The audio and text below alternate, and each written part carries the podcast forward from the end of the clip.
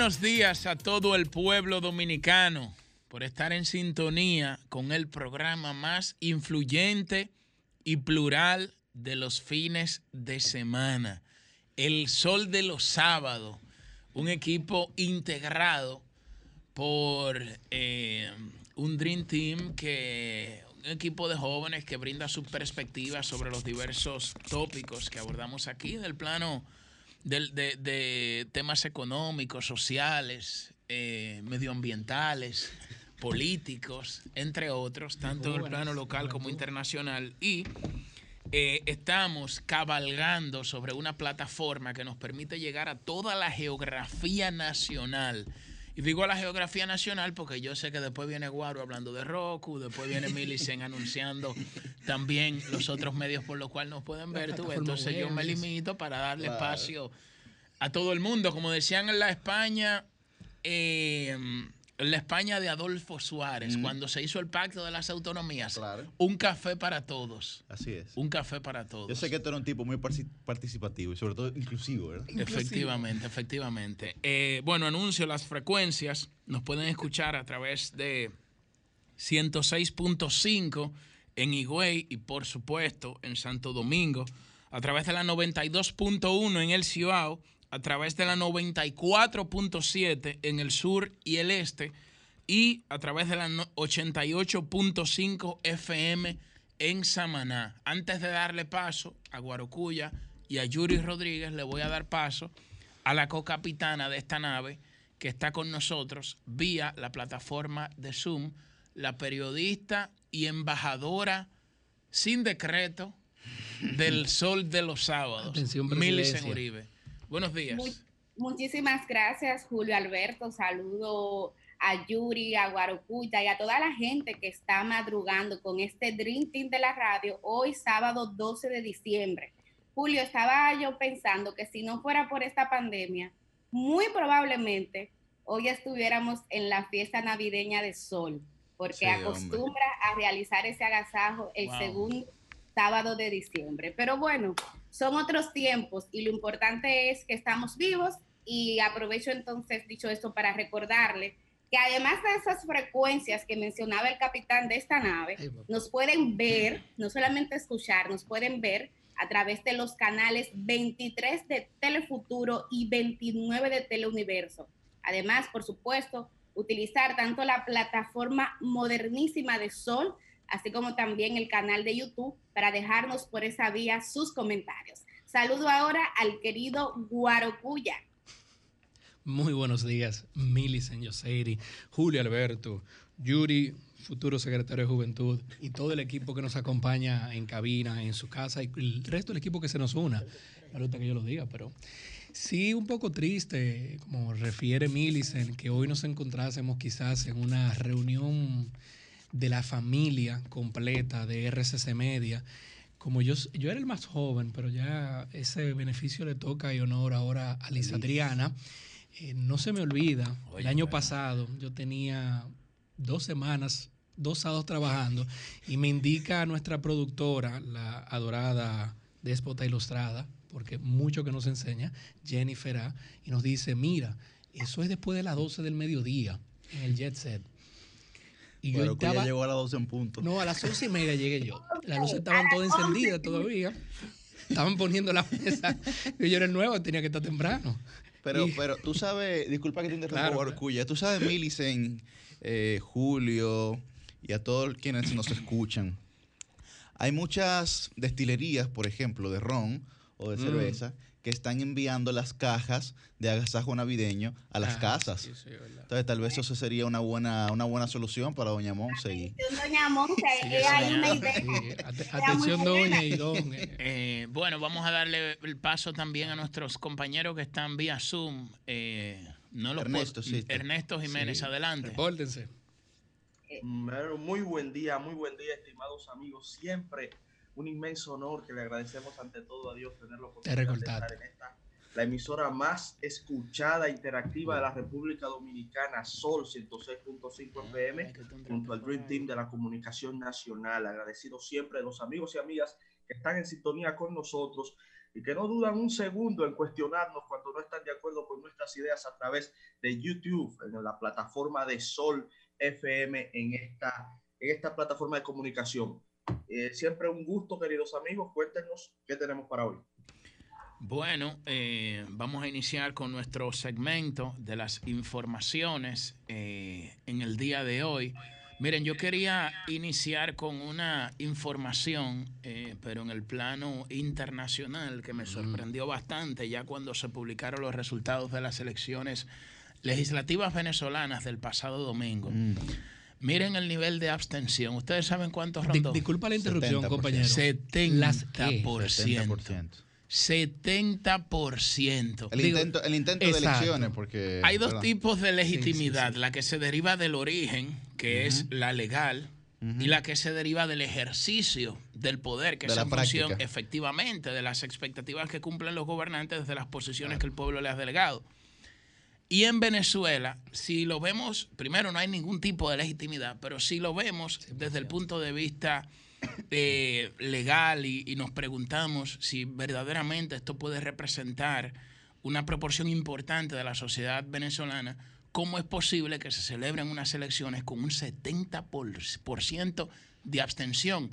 Y un parlamento que en el año 2015 estaba controlado en más de un 60% por la oposición, que fueron unas elecciones sumamente reñidas y que todo el mundo sabe luego todas las artimañas que se hizo, que se hicieron desde el poder para desconocer la legitimidad del Parlamento. Hoy, eh, por esta por esta comedia que se montó en Venezuela, el 90% Esta tragicomedia. de, efectivamente, así Relajo. es, gracias por Relajo la, social. por la corrección. Eh, en esta tragicomedia, más del 90% del legislativo ahora lo controla el chavismo, lo controla el gobierno. Vamos a ver ahora, cuando asuman las nuevas autoridades en Estados Unidos, cuál será el cambio que tendrán eh, hacia la política exterior eh, venezolana, porque hay que buscarle una crisis pacífica siempre, siempre hay, eh, debe ser pacífica la salida a esta situación para que los venezolanos puedan eh, ya transitar el camino hacia la democracia, de la participación electoral, hacia el libre debate de las ideas, que aquí nosotros no lo valoramos. Aquí todo lo contrario, aquí tenemos un libertinaje donde Sí. descalificamos a todo el que nos adversa. Así Pero es. señores, esto es una democracia. Aquí hubo unas elecciones y se reconoció de inmediato al ganador. Y hubo una transición pacífica, con cuestiones que usted puede diferir, pero bueno, hubo una transición, Ojalá hubo una gente- colaboración. Ojalá más personas te escuchasen eso. Y yo creo que eso es lo, lo- lo importante, Lo que- amigos. lo- nosotros- Discúlpame no- que no- me, me nosotros- extendí un poco. No, no, y que no valoramos como, como tú dices ciertamente. Porque si vemos la historia más cercana a nosotros, que es la latinoamericana, hemos visto como los procesos de transición son regularmente tediosos y en alguno que otro caso fatídicos. ¿no? Y entonces la República Dominicana yo creo que debería valorar esa situación. Así es. No fueron hace muchos años que teníamos los 12 y los 10 años. Quiero hacer uso de mi turno en esta ronda informativa para hablar un poco de salud, Julio Alberto. Eh, señalar dos cosas. Número uno, que ayer de manera bastante inespera- inesperada, ya la FDA de Estados Unidos aprobó la vacuna de Pfizer. Eh, pasó en un tiempo récord. Hay algunos pasos que de hecho no se cumplieron debido a la emergencia sanitaria que está significando esta vacuna en Estados Unidos, donde el ritmo de contagios, compañeros, alcanza la cifra de 200 mil contagios diarios. Y por eso las autoridades actuaron de manera rápida y ya ayer finalmente se aprobó que se pudiera comenzar a administrar esta vacuna de Pfizer. De ahí, pues, volver al patio a República Dominicana para señalar que lo que ha estado pasando en esta semana con el COVID-19 es bastante preocupante. Ahora mismo eh, estamos teniendo, compañeros, que el 50% de las camas COVID-19 están ya ocupadas. Asimismo, hemos visto un aumento en la cantidad de contagios y en la tasa de positividad.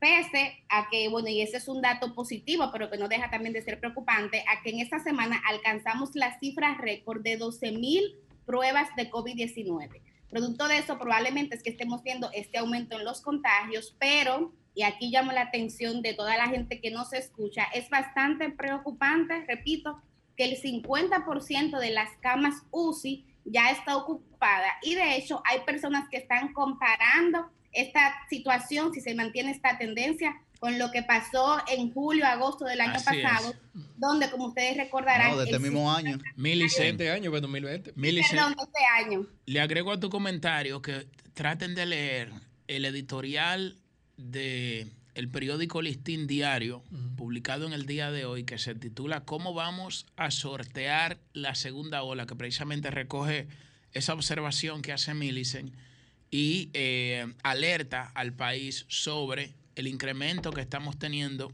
en, en, esta fecha de los contagios, lo que descarta de plano y completamente cualquier tipo, bueno, yo no diría cualquier tipo de flexibilidad, porque sí ya han anunciado las autoridades que aunque mantendrán los negocios cerrados en el horario de toque de queda, van a permitir la movilidad de las Mayor personas. flexibilidad de movilidad. Pero hay que tener mucho cuidado porque estamos estamos eh, eh, cerca, muy cerca de una, de una segunda ola de contagio. Estoy de acuerdo, Julio Alberto, con esa, con esa postura.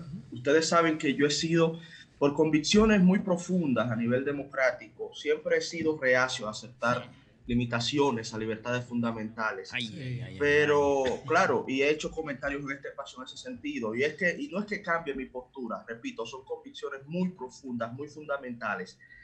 Pero viendo lo que está sucediendo y lo que ha sucedido en otros países del mundo, y a sabiendas de que la vacuna ya está a la, a la, puerta, a la entrada, ya está bastante cerca, creo que hablar de flexibilización ante este rebrote pudiera ser una inconsecuencia. Y, y esto hay que reflexionarlo con mucha mesura, esto hay que sopesarlo con mucha prudencia. En República Dominicana estamos, como dice Millicent, ya con un 50% de las camas de, de, de, UCI, unidades de cuidados intensivas ocupadas. Llegamos a estar en más de un 80, como un 86%, ¿verdad? Por ahí por julio, creo que fue el tope, el pico. Uh -huh. Y cuando estuvimos en ese nivel ya de ocupación, las alertas de las autoridades sanitarias estaban disparadas y estamos hablando de un cuasi colapso del sistema de salud, que es lo que a toda costa se debe evitar. Teniendo y a sabiendas de que tenemos la vacuna ya tan cerca, gracias a Dios y gracias a la ciencia, creo que la sociedad dominicana debe, debe abocarse a una reflexión en cuanto a cómo poder mantener estas tradiciones cristianas, pero también y sobre todo preservar la salud, sobre todas las cosas, ya que la luz al final del túnel está bastante cerca y sería muy triste perder un familiar a sabiendas de que ya muy pronto todos nos podremos vacunar. Sería muy triste perder la salud, perder seres queridos, estando ya tan cerca de la salida que la tecnología y la ciencia le está, le está ofreciendo a la humanidad. Yo estoy en desacuerdo con lo que plantea Ernesto, porque inclusive no sé si vieron el último discurso de la Angela Merkel, la canciller alemana, uh -huh. donde ella planteaba precisamente que la adquisición y la llegada de la vacuna no iba a ser un, un, un, salvoconducto, una salvación universal como la gente tiene pensado, sino que las medidas restrictivas, pero sobre todo preventivas, no paliativas como las hemos tenido en República Dominicana en términos de políticas públicas, que han sido medidas reaccionarias y no preventivas, ella lo que ha dicho es que se tienen que garantizar esas medidas preventivas, porque la vacuna no va a tener la funcionabilidad que nosotros creemos que va a tener, ni siquiera hacia julio del año 2021. Además, como nosotros, bueno, es verdad que los casos están aumentando, sería una inconsecuencia de nuestra parte pedir, por ejemplo, eh, la eliminación del toque de queda. Tal vez no tanto, porque no se nos ha mostrado, no se le ha mostrado a la ciudadanía a través de la evidencia cómo ha ayudado el toque de queda a la reducción de contagios en la República Dominicana. Todavía seguimos con esa pequeñita pregunta. Y tampoco tenemos al día de hoy un plan de desescalada, ni en una, ni dos, ni tres, ni cuatro, ni cinco fases, en el que nosotros podamos bajar por lo menos un poco la cantidad de incertidumbre que está viviendo la población. Adicionando sobre lo que comenta Yuri, eh, evidentemente economista al fin, no puedo dejar de lado lo que menciona Ernesto. Lamentablemente la República Dominicana tiene que mantener de plano el tema de algún tipo de flexibilización. Quizás la solución no deba de ser abrir, abrir o no abrir. Quizás la solución no deba de ser simplemente quitar o dejar el toque de queda. Hay que ver otros ejemplos de otras naciones, claro. algo distinto. más adelante en el comentario nos referiremos mucho a eso, pero sobre lo que decía Millicent hay que mantenerlo también muy en cuenta. Estados Unidos, como ya decía ayer, prácticamente en hora de la madrugada, aprobó una nueva vacuna. Es importante, menester recordar que hay muchas vacunas. Ninguna es perfecta, todas tienen aparentemente sus debilidades y fortalezas y todas han sido probadas con subgrupos dentro de los países a los cuales se están vendiendo como tal. La República Dominicana, como se sabe, ha adquirido una importante cantidad a través del gobierno dominicano de la vacuna de Oxford producida por la farmacéutica AstraZeneca. En este caso, la que se aprobó en el día de ayer, en tiempos récord, producto de la operación del gobierno del presidente Trump, Warp Speed, velocidad espacial, llamémosle así, es la vacuna de Pfizer. Esa vacuna la aprobó la FDA, que es la Organización Federal eh, de, Drogas, en un voto 17 a 4. Hubo cuatro miembros de esa comisión que dijeron que no y una abstención. Y es importante notificar que prácticamente todos los medios de comunicación americanos grandes, CNN, el Washington Post, New York Times y Fox, refieren que Mark Meadows, el asistente, el jefe, asistente en jefe o asistente principal el presidente Trump, llamó directamente a Stephen Hahn, el coordinador del FDA, y le dijo, aparentemente, eso es lo que reportan los medios, o ustedes deciden hoy o tú entregas tu carta de renuncia mañana. Y Así.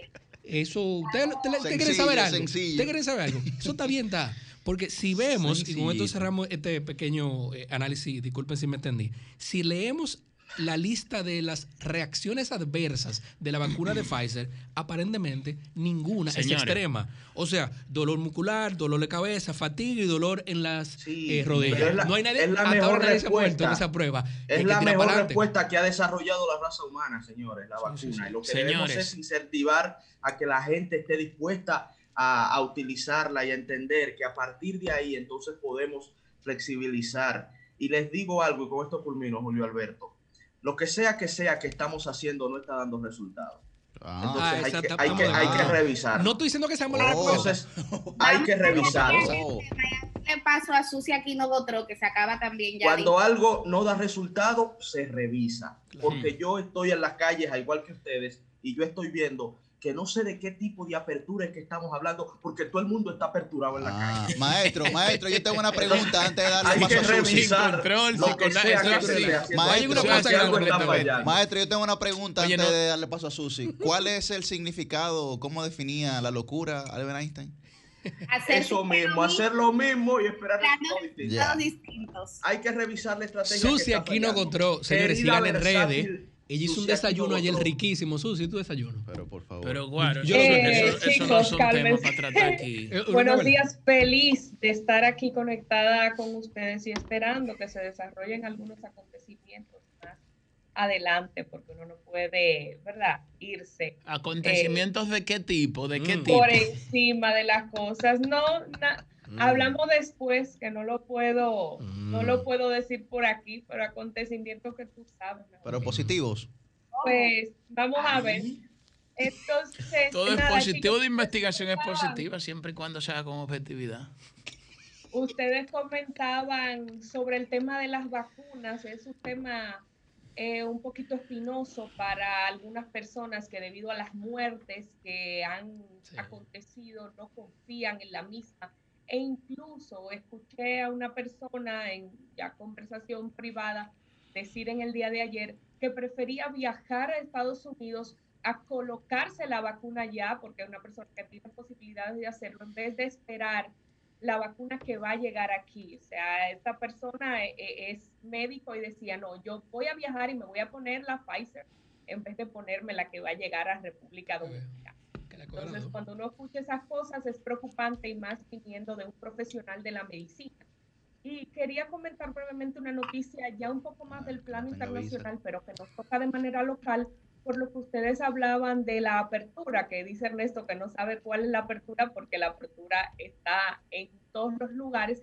Sin embargo, para algunos tipos de negocios y actividades económicas, se ha sentido demasiado y eh, esta información dice que los espectáculos en vivo, de los cuales come mucha gente, a nivel mundial han perdido 30 mil millones de dólares solamente en este año. A nivel local se realizaron campañas de comunicación de todas las personas que trabajan en industria del entretenimiento, en bodas y demás, de lo que esto representaba para su actividad económica y para mantener sus familias. Son gente que se dedican a la floristería, al negocio de DJ, camareros, que no tienen otra forma de sustento. El que no trabaja en un restaurante y trabaja en eventos eh, de manera contratada, eh, pues se la ha visto de muy mala manera económicamente hablando en este año y sobre todo lo que implica cercenar la libertad de personas que están acostumbrados a salir fuera de sus casas a trabajar. Para todo el mundo ha sido duro, imagínense, para esas personas que no tienen el sustento. La gira de Elton John, por ejemplo, fue uno de los espectáculos que más perdió. personas con esa capacidad económica están así. ¿Qué le vamos a dejar a nuestros merengueros, a nuestros músicos, a esas banditas, las denominadas copy band, que son las que tocan los merengues de todo el mundo y amenizan todas las piezas. Entonces, son cosas que hay que ir repensando, replanteando y viendo desde una óptica un poquito más integral cómo se van a ir abriendo este tipo de espectáculos con el debido distanciamiento. Francia anunció en el día de ayer que de acuerdo a cómo indiquen los protocolos están repensando abrir los teatros y todo este tipo de espectáculos. Y pienso que es algo importante porque aunque veamos solamente cómo tal vez usted se arriesga, se arriesga más o igual en una fila del supermercado que ir sentado en una sala de teatro con los protocolos evitando algún tipo de contagio. Decían muchos artistas en algunas publicaciones que parece que lo que mata es el arte, no la exposición al virus, por las medidas restrictivas que a nivel mundial y, y, sobre lo que tú mencionas, Susi. Señor, esto es un segmento informativo. Ah, está bien, ok. No, no, pero tú vas dar una información. No, no, no, no, no está bien. Yo lo voy a tratar en mi comentario, está bien. Está tú vas con una información una información breve, eh, y es que han ¿eh? continuado también los interrogatorios en la PEPCA. Ayer acudió por tercera vez. ¿Cómo en la PEPCA? ¿Qué es eso de la PEPCA? O sea, ¿con qué se especializada de persecución contra la corrupción ah, administrativa que preside el magistrado Wilson Camacho. El fiscal. Entonces, enterado, Julio, si no sabe cuál es el PEPCA. Ayer, ella dice la PEPCA, así como. Pero se dice el PEPCA o la PEPCA o le PEPCA tercera ocasión acudió la directora de compras y contrataciones, Yocasta Guzmán, que me ha sorprendido porque... Dicen que se compró un karaoke y comenzó a cantar irregularidades en el INAIPI. Ayer se habló de que supuestamente se habrían otorgado unos contratos grado a grado. Sin embargo, Julio, para que tomemos algunas llamadas, también señalar que la ex senadora Sonia Mateo ha calificado todos estos operativos. ¿Qué tema tú pones para tomar llamadas? Eh? Se va a soltar. Un espectáculo y de hecho acusó a la magistrada Jenny Berenice de hacer un show, de protagonizar un show en el marco de las audiencias antipulpo. Yo creo que de eso y de otros temas debemos permitir que la gente opine. Estamos de acuerdo. De ese y otros temas, no dejar de lado el tema de salud pública también. Berlinesa también respondió a través de sus redes sociales. ¿Cómo? y dijo que primero eran 100, que ahora eran 40, refiriéndose al monto de dinero del cual se le acusa y que se le atribuyen las declaraciones a Yocasta Guzmán. y dice, bueno, ya por lo menos va bajando la cifra, lo que eh, sí debería es como eliminar la cortina de, humo, de humo y los argumentos para evitar hablar de los temas que sí realmente son los que la competen a ella. Uh. Algo así la declaración que la leí rápidamente anoche. Vamos a colocar el bumper eh, de las llamadas para tomar, tomar unas cuantas. Adelante, Beto. Comunícate 809 540 165 1-809-200-1065 desde el interior sin cargos. 1-833-610-1065 desde los Estados Unidos. Sol 106.5, la más interactiva. Buenos días, adelante. Buenos días, mi muchacho. Bendición y salud para todos. Amén. Hola. Adelante. En cuanto a la salud, Vamos COVID. con la salud. Sí, eso es suyo. Es lo muy importante. sí, eso es lo importante aquí. Ah, sí, eso es lo importante. eso Salud es y luego educación, ese es lo más importante. Mira, mi hijo, el que dijo que, que no ha dado resultados las restricciones, esto, eso lo sabemos, pero no son culpa de las restricciones, es culpa de nosotros que no nos cuidamos y no acatamos. Y la, la, la no es una orden, es un deber. A nadie le gusta que le imponga el día que te quede en tu casa, eso yo lo sé. Pero es que esto no es de juego, esto es salud y el resultado es muerte. En cuanto a, a, a nuestra, al otro, si fue un show, a mí no me importa el show, a mí me gustó el resultado. Cada quien ve el, el show como vio, cada quien ve la película si le gustó. A mí Muy. Bien. Dios, qué llamada. Buenos días, adelante. Sí, buenos días. Cuéntenos. Sí, un abrazo para ustedes. Gracias a usted por estar Amén. en sintonía. Gracias. Gracias. Un, un abrazo para el pueblo dominicano. Bueno, eh, con relación a, ¿cómo que se llama? A- al coronavirus, yo lo que creo es que cada quien debe de actuar con conciencia y saber que, que estamos expuestos a contagiarnos y que tenemos que cuidarnos, que si no tenemos que estar en el medio, que no le estemos. Y si vamos a la calle o al trabajo, por favor, cuidarnos. Eh, por otra parte, para terminar, decirle a, a los que quieren destruir al Partido de la Liberación Dominicana, conmigo no lo van a lograr. Porque yo, yo, yo estoy en la política desde cuando Balaguer tenía la represión, eh, o sea, eh, en, la- en las escuelas y en el país. Y yo, y yo conozco aquí a todo el mundo, prácticamente, en la política. Y yo, y no es verdad que estos que están atacando al Partido de la Liberación Dominicana por corrupción, de que son más serios.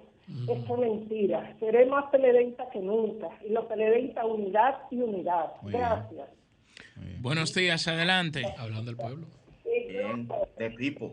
Adelante. A- Apague su, apague su Baje el volumen de su radio. Que hay un eco. Buenos días, Ahora Adelante. sí. Muy buen día. buenos días. Le escuchamos. Miren, yo digo en cuanto a la situación que está pasando en la en el Ministerio de Educación, que ¿Qué Furcal está haciendo a Dios rogando y con el mazo dando. En esa dirección yo quiero decir que mientras la sociedad dominicana está en sus casas, asustado con esta pandemia, viendo en lo que es el juicio del siglo, él, él aprovecha la ocasión para despedir masivamente a todas las personas y no es que no lo despida, es que no le dio de sus derechos. Entonces, al señor Abinader, que abra los ojos, que de esos funcionarios es que él tiene que cuidarse, que no es de Leonel Fernández y la Fuerza del Pueblo, de esos funcionarios que aspiran a la presidencia de la República. Buenos días Gracias y por muchas comunicarse gracias. con nosotros. En ese sentido, sobre las cancelaciones, vi unas declaraciones del ministro de Educación donde dijo que si se ha cometido algún tipo de irregularidad eh, de cancelación de embarazadas o de personas que estaban De licencia. de licencia médica, se iba a revertir la situación. Qué, qué bueno que. Lo que pasa es que se han producido cancelaciones masivas y son innumerables los casos y la desesperación y la impotencia y la frustración de mucha gente, pero yo creo que esas declaraciones Y la fecha. llevan, llevan certidumbre a mucha gente que, Claro, qué, qué bueno que el gobierno está que, que en estos momentos se ha visto afectada. Buenos días, adelante. Sí, buenos días. Adelante. De- de- desde Puerto Plata. No voy Adelante, Atlántico. Puerto Plata. Sí, este, mire, eh, honestamente, eh, un gran abuso lo de educación y, y otro también, otro ministerio que han votado masivamente porque pueden hacerlo escalonadamente. O sea, todos sabemos que, claro, el- los PRMistas tienen que ocupar posición, pero nunca se había visto algo similar así. Y también, este, Bueno, eh, creo que a la familia Medina se le ha hecho un gran daño. ¿Por qué se le ha hecho un gran daño? Porque aquí hay aproximadamente unos 20 mil suplidores del Estado. Y sin embargo, por donde han partido, es por la es por la familia del presidente ¿Y cuántos de esos 20 mil son hermanos del presidente? Bueno, ¿Cuántos- puede de esos haber, 22 mil suplidores, ¿cuántos son hermanos del presidente y cuántos han ganado más de 10 Buenos licitaciones? días, Pedro. Pero si él desde el 95 está supliendo productos. o sea, Ay, él, chuma, ha vivido, él, ha vivido, él ha vivido de eso, o sea, que, que ni siquiera... él- ¿Y, y él por qué se le ha vivido de eso? Pedro, pero tú Apenas le en el preguntaste, 2012. deja que él te responda. Y después, y después tú lo refutas. Claro, él ni siquiera, ni siquiera ha sido funcionario público nunca. O sea, No, y no tiene Y- que serlo. Malo, Claro. malo fuera, pero malo fuera. Uno dice el Entonces- juez. Diablo, no lo ayude así. Entonces, no lo ayude eh, así. Pero, pero dejemos al oyente y. Pedro. Culmina, entonces, hermano, culmina. Eh, mire, entonces, eh, eh, yo quisiera que si en verdad se quiere hacer justicia como, como, como lo está mostrando Jenny Berenice, que, que también investiguen a todos los suplidores del Estado. Oye, entonces, porque, oiga, si hay Mm. personas que se han beneficiado del Estado, se llaman los PRMistas que han exhibido esta grande riqueza. Y Mm. nadie cuestiona nada de eso. ¿Por qué no se cuestiona si algunos de ellos son suplidores del Estado para adquirir esa riqueza que tienen? Entonces, no solamente eh, eh, compartir y- por, y- por- y ahora por grupo- refutan. por el grupo del presidente Medina. O sea, y no es que yo esté de acuerdo, si hizo algo malo que lo haga, pero ahí se vio más eh, show que lo que es, porque incluso el juez lo que hizo fue... O sea, dejó a todo el mundo conforme. Hay que cochar y, vaina, ¿eh? eh, está todo el mundo tranquilo, porque el juez ju- jugó y condenó ahí al mismo, al mismo tiempo. Cuando él dice Gracias, que- hermano. Muy Sí, amable, cuando- gracias. Señores, hay que, hay que saber que la gente entienda algo. Mire, ser suplidor del Estado no es un crimen. Ser suplidor del Estado no es nada malo. Siempre, siempre y cuando se haga en buena lid. Dígase que usted participe. Usted, oye, bien, pues, oye, eso, es una, de las cosas- una de las medidas que más aplaudió en su momento el presidente Medina fue que se aperturaron Claro, los la gran cantidad de, de- la- los de concursos para escuela. Pero ¿qué, ¿qué, no está bien? ¿Qué no es buena lid? Un hermano, el presidente, ganando más de di- 10 mil millones de pesos en licitaciones, en más de 10 licitaciones conjuntas en, en- en temas no relacionados. O sea, yo puedo vender eh, Tinel en la ferretería, pero también te vendo eh, isofarma en la medicina. También te vendo eh, pruebas de medicina. Pero no, pero eso no es todo. También te vendo grilletes para los presos. Me Entonces, pagan en tiempo récord todo. entonces, entonces, no es Era lo muy, era muy multifacético. Sí, Pedro. tenía muchas manos. como un Señores, no- estamos en el no lo segmento de los oyentes. No, Ustedes no es lo la línea mismo, está llena. escúchame, La línea escúchame, está Julio. llena. Ellos no es lo no es mismo cuando usted licita con un concurso que usted vio en un periódico a cuando usted lo llaman y le dicen, mira, se abrió este concurso, prepárate esto, ¿qué tú tienes? Ah, sí, esto es lo que queremos, esto, esto y esto, prepáralo y ya usted tiene la respuesta delante del examen.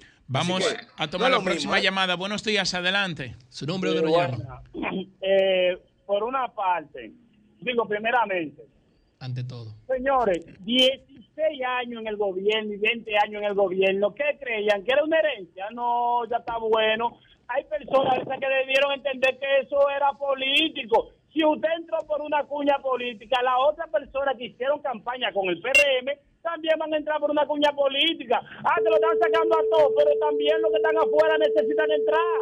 Es justo que sea algo necesario que ellos también, si ellos lo hicieron, ¿con qué sostenerse durante estuvieran fuera del gobierno? Son su problema. Gracias Por por... Oye, pero, ah, bueno, sigue, sigue adelante. Yo creo que algunos no entraron por política y se fueron Pero, como ah, quiera. Bueno, se- no sé, no Sí, lo escucho. Parece que se le cayó la llamada. Buenos días, adelante. Buenos días, Buenos días. adelante.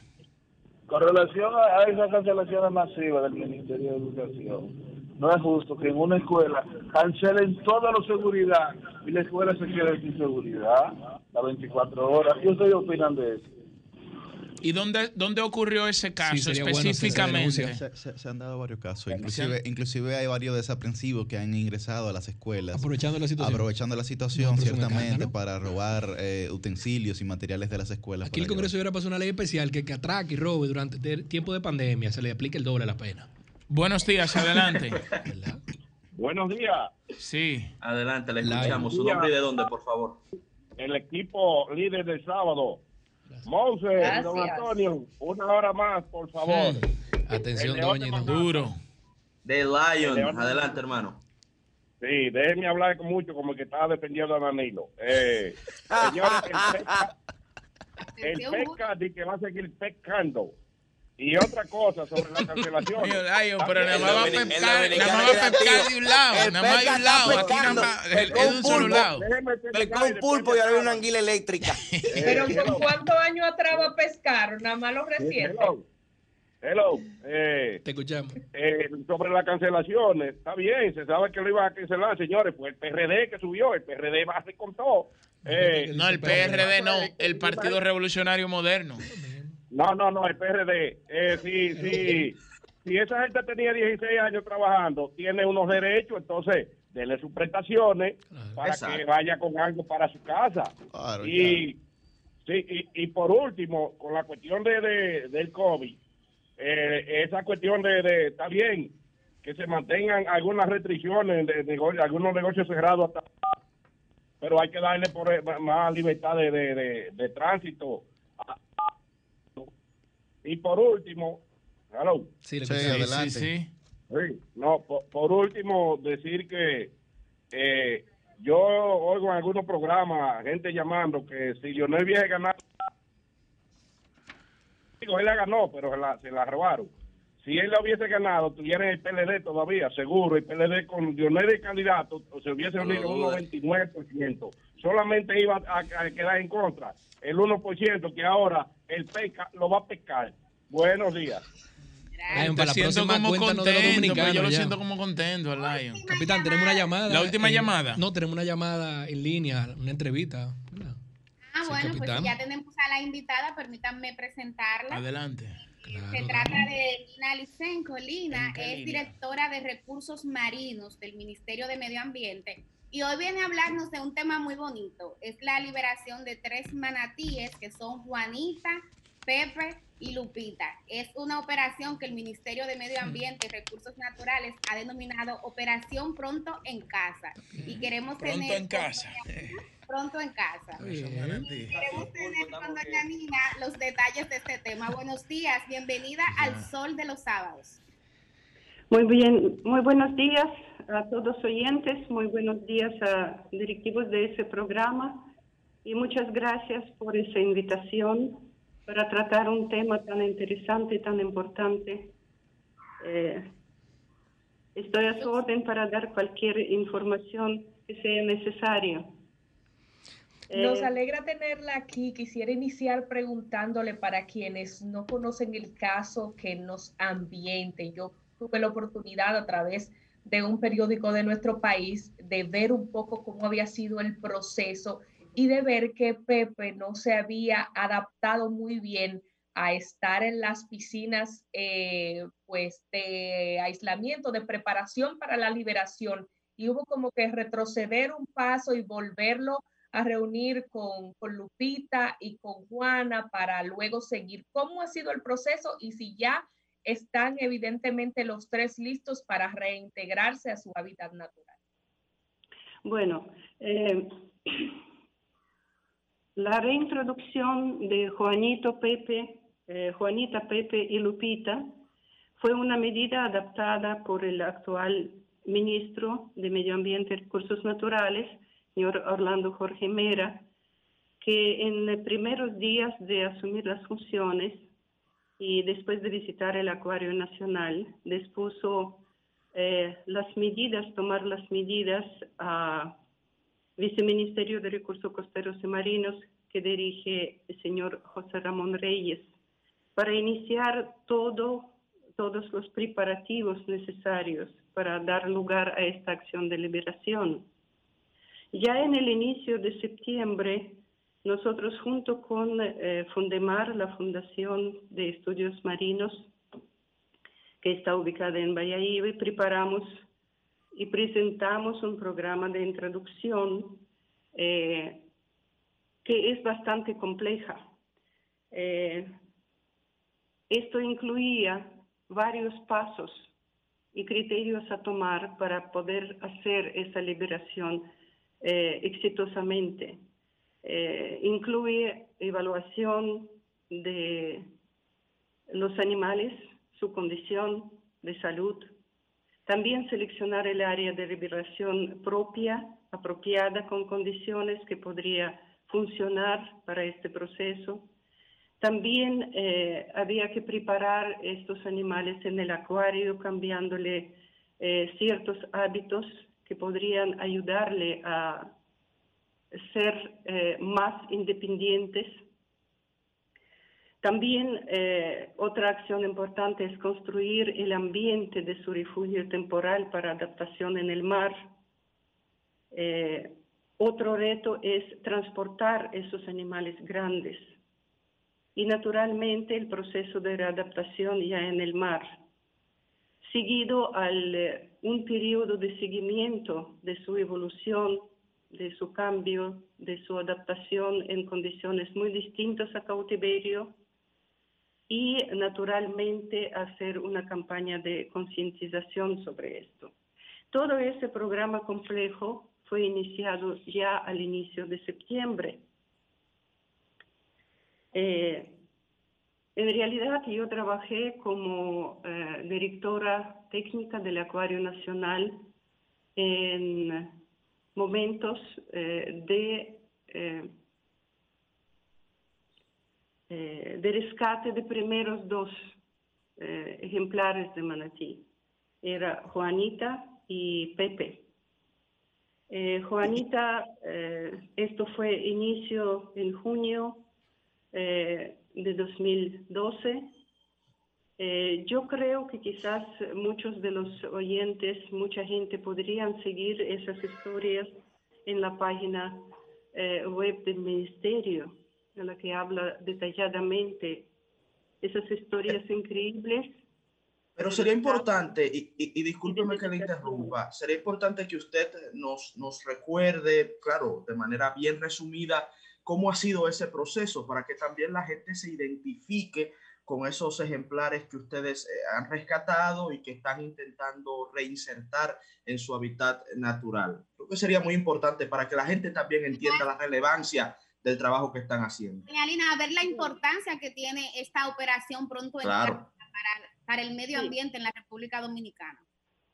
Bueno, en eh, junio de 2012, eh, por un reporte, eh, fue fue un reporte desde Bayaibe, desde los espacios del Parque Nacional Cotomolamá, eh, por unos buzos de eh, compañía de buceo, Drizzle Darvis, que vieron una pequeña cría nadando sola. Eh, inmediatamente eh, se comunicaron con Dirección de, Nacional de Parque y eh, se había hecho un monitoreo a esta cría. Felizmente, ella se reunió a pocos días, a los dos días, con su madre, que nadaba cerca. Pero el eh, 10 de agosto, eh, esa misma cría apareció cerca de un muelle de Hotel Cadaques, nuevamente, sola y en es, esta vez eh, fue encontrada en muy mal estado, herida con eh, heridas punzantes muy graves. Y eh, los miembros de Fundación Fundemar atendieron, fueron a rescate de esta pequeña cría, mantuvieron, se mantuvieron con ella por muchas horas eh, sosteniéndola, y nadando al lado por más de 24 horas hasta que se pudo realizar un rescate y debido a estas condiciones tan graves, la pequeña cría que luego se llamó Juanita fue traída al Acuario Nacional para poderla curar, para poder eh, rehabilitarla, para que se quede viva. Entonces, eh, Pepe, otra cría, fue avisada en, uh, avistada en noviembre de 2012 y el, en este caso la voz de alerta dio, eh, los auxiliar, dieron los auxiliares navales desde eh, la Marina de Río Jaina. Pepe, como lo llamamos ahora y como lo conocen, una pequeña cría nadaba sola, perdida entre los barcos y entre todos los la basura que estaba eh, acumulada en eh, lugares costeros. Eh, fue bastante complicada la operación de su rescate para poder sacarlo de entre barcos y también fue traído al Acuario Nacional para poder recuperarlo. Estas dos crías eh, fueron muy pequeñas. Eh, se hizo una labor enorme, primero para poder curarlos, porque Pepe también fue impactado aparentemente por una hélice, y eh, comenzó una gran lucha para poder acostumbrarlos eh, a la alimentación con leche, eh, preparada con una fórmula especial, para poder eh, ser eh, protectores para estos dos animales. El personal de acuario, sus técnicos, han sido verdaderos héroes para poder salvar estas pequeñas crías, las cuales permanecieron eh, largo tiempo en el acuario para el momento. Pero en realidad, eh, cuando estoy mirando ahora las, las imágenes de aquellos tiempos, eh, esto ha sido una gran labor, porque para que estos animalitos podrían beber agua del de la botellita, eh, para que puedan agarrar la mamila y de esta manera ser nutridos para que no mueran de hambre. Después un periodo largo de acostumbrarlos a comer vegetales, comida sólida, y luego naturalmente para que ellos puedan comer su comida natural, que son eh, hierbas marinas. Todo esto es una gran historia, lo cual se están recordando los miembros de Acuario, los que participamos eh, en esta tarea por largos tiempos. Lupita fue rescatada en eh, Bahía de Luperón ya en eh, el año 2018. En ese tiempo yo no estaba en el acuario, estaba ya en- de vuelta al ministerio. Por eso no participé en esta acción de rescate. Eh, pero quería decirle algo importante. Las condiciones de cautiverio, en realidad, eh, dados en el Acuario Nacional, no son las condiciones apropiadas para que estos animales se desarrollen debidamente.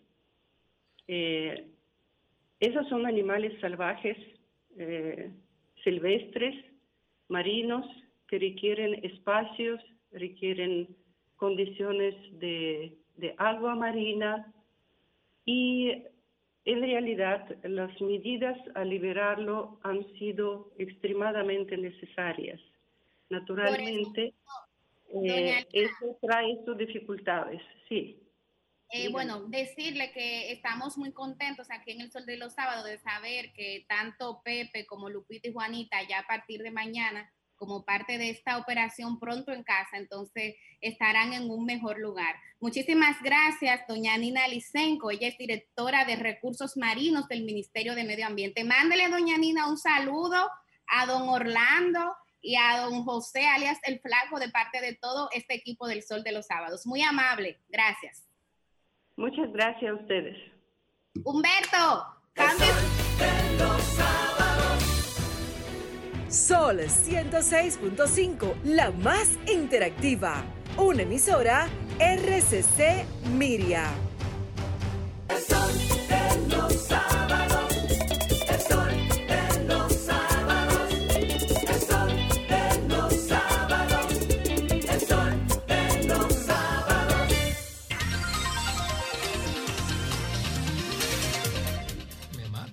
A las 7 y 53 de la mañana vamos a arrancar con Guarocuya. Batista, el abridor estelar. No, El guaro. Así sí, me- del me sol mal de los saca los pies, sábados. No, No, no, no, te sacó los pies. Millicent te sacó los Así pies. que me quiere. Está marcando distancia. En Navidad. Marcando Adelante, Guarocuya, Adelante, hermano. Después que nos conocimos en Navidad. Vamos a invitar a Pedro. Muy buenos días, hoy sábado, Así, 12 de diciembre. así. Así no es, Pedro. Primero que nada, ah, eh, disculpen, estaba muy mal. Primero dicho. que todo, ante antes de todo, nada no hay nada. ante todo. así Claro, manda la no hay lengua nada de española. nada. Un idioma de género, para bien o para mal. Ante todo, agradecer a toda la audiencia, tanto de radio como de televisión, que se nos une desde tan tempranas horas de la mañana. Este programa es de ustedes. Y evidentemente a toda la producción. No me canso de repetirlo. Eh, don Antonio, Doña Monse, Jennifer, Beto, a ninguno de nosotros, y Jovita, ninguno de nosotros nunca se nos ha coartado nuestra libertad de expresión, ni se nos ha condicionado. Tengo ya un año y dos meses acá, nunca se me ha dicho no hable de X o habla de Y. Es algo donde se nos respeta eso. Y por consiguiente quiero tratar dos temas breves. Vamos a pedirle a mi querido compañero Yuri que cuando lleguemos ya a los ocho minutos me haga seña para ir cortando. Adelante. Sobre el primer tema, vamos a pedirle a Llovita que por favor vaya colocando la primera imagen. Es referente al tema de los cierres económicos que hemos tenido en la República Dominicana y cómo vemos para ya el 2021. Quisiera referenciar esto. eh, mira esto, Ernesto, tú y yo como economista. Eh, fue publicado hace dos días, eh, sin mucha eh, fanfarria, porque lamentablemente no son las mejores noticias, pero hay que buscarle la, la- vuelta y eso intentaremos. Estos son los datos del cierre de noviembre del flujo de pasajeros extranjeros. Nosotros al acumulado 2019, noviembre, teníamos 5.8 millones de pasajeros extranjeros que venían a la República Dominicana a visitar con divisa, con euro, con dólares, con yuan, lo que usted quiera. Al 2020 acumulado 2 millones 56 mil. Los extranjeros han caído año sobre año un 69,0%. Es una caída bastante fuerte y estrepitosa. Lo positivo es que el acumulado entra año, enero, febrero, luego febrero, marzo, y así acumulado mes tras mes ha ido mejorando. Entonces, el ingreso por fuente turística ha ido mejorando en lo que va del año, pero todavía con respecto a lo que estamos acostumbrados, está muy, muy, muy limitado. Se habla de que hay una nueva ola a título global que viene, en algunos países una segunda, en otros una tercera, pero la caída del turismo dominicano evidentemente presiona fuertemente a el tipo de cambio, porque es uno de nuestros principales ingresos de moneda fuerte, y dos, en el tema del empleo, puesto representa entre un 8 y un 9% del Producto Interno Bruto. Es decir, que de todo lo que se produce en la República Dominicana en un año, casi un 10% proviene de esto que estamos hablando, que ha tenido una caída de un 69%, según reporta el flujo turístico informe mensual del Banco Central. Esto nos hace recapacitar. La libre empresa, que incluye la libre movilidad y la libertad de hacer negocios, es importante cuidarla. Tenemos muchos, muchos sectores marginados o llegando a la marginalidad debido al nivel de informalidad en que históricamente se han desarrollado, que están descuidados. La única manera de cuidar de ellos es permitiendo que ellos hagan sus negocios. Debemos de cuidar a aquellos que viven de la pesca informal y que venden desde Boca Chica hasta Macao aquel famoso pescado dominicano frito. Debemos de cuidar de aquellos que viven de hacer tours informales, que son personas muy dedicadas y educadas, aunque no hayan quizá tenido un título formal, pero cuyo negocio es vender al extranjero las maravillas que tenemos en este país. Vemos con muy buenos ojos que el Ministerio de Cultura, muchas felicitaciones, ya abrió, permitió la reapertura de los museos dominicanos. Mañana domingo, el que quiera que me acompañe, estaremos a las 10 de la mañana en el Teatro Nacional. Eh, siempre mi esposa y yo hemos sido parte de la Fundación Sinfonía y siempre hemos sido amigos del Teatro Nacional y el Cascanueces se estará presentando mañana, no en persona, será una pantalla, una representación 4K, pero con el distanciamiento social debido, eso ya se puede hacer. Y al pasito hay que ir a recuperar eso. Lamentablemente, si por el miedo al impacto que el coronavirus nos dé, nos queremos replegar en una sola respuesta automática, decir, cierra todo, el país no podrá aguantar. Gracias a Dios hemos tenido un nivel de estabilidad macroeconómica y un nivel de reservas internacionales en moneda fuerte que nos ha permitido sobrellevar esto y por eso el tipo de cambio está controlado. Gracias a Dios que tenemos al gobernador Héctor Elviso y todo su equipo. Pero no es para siempre que podemos tener esa valía. Necesitamos recuperar esto. Para que sepan, lo único que ha mantenido de alguna manera u otra que esta caída estrepitosa del turismo no sea completa son las medidas de apoyo al turismo interno. Es el turismo interno. Uno de mis mejores amigos en este momento está en el este, aprovechando un descuento en estos hoteles, todo incluido de cuatro est- estrellas, que antes cobraban 150 dólares a la noche y él está disfrutando de 65 dólares a la noche. Y está maravillado. Estos pequeños pocos dominicanos están siendo patriotas en gastar sus pocos pesos y mantener en este tipo de extensión de cuidado intensivo el turismo dominicano. Cuidemos el turismo. Esto me lleva a tratar el segundo tema. Recientemente el presidente Abinader se ha referido en una entrevista que le hiciesen con respecto a los 100 días de su gobierno sobre el tema venezolano. Mencionaba nuestro compañero Julio Alberto sobre el intento, la burla de una posible eh, símil de elecciones que hubo en la hermana república. Miren, pueblo dominicano y todo lo que nos escucha aquí y fuera. En los años 70 y los años 80, la República Dominicana tuvo muchas situaciones económicas fuertes, tanto bajo gobiernos del presidente Balaguer como gobiernos diversos del PRD. Y muchos dominicanos emigraron, fueron migrantes económicos que fueron recibidos en su momento por venezolanos de brazos abiertos.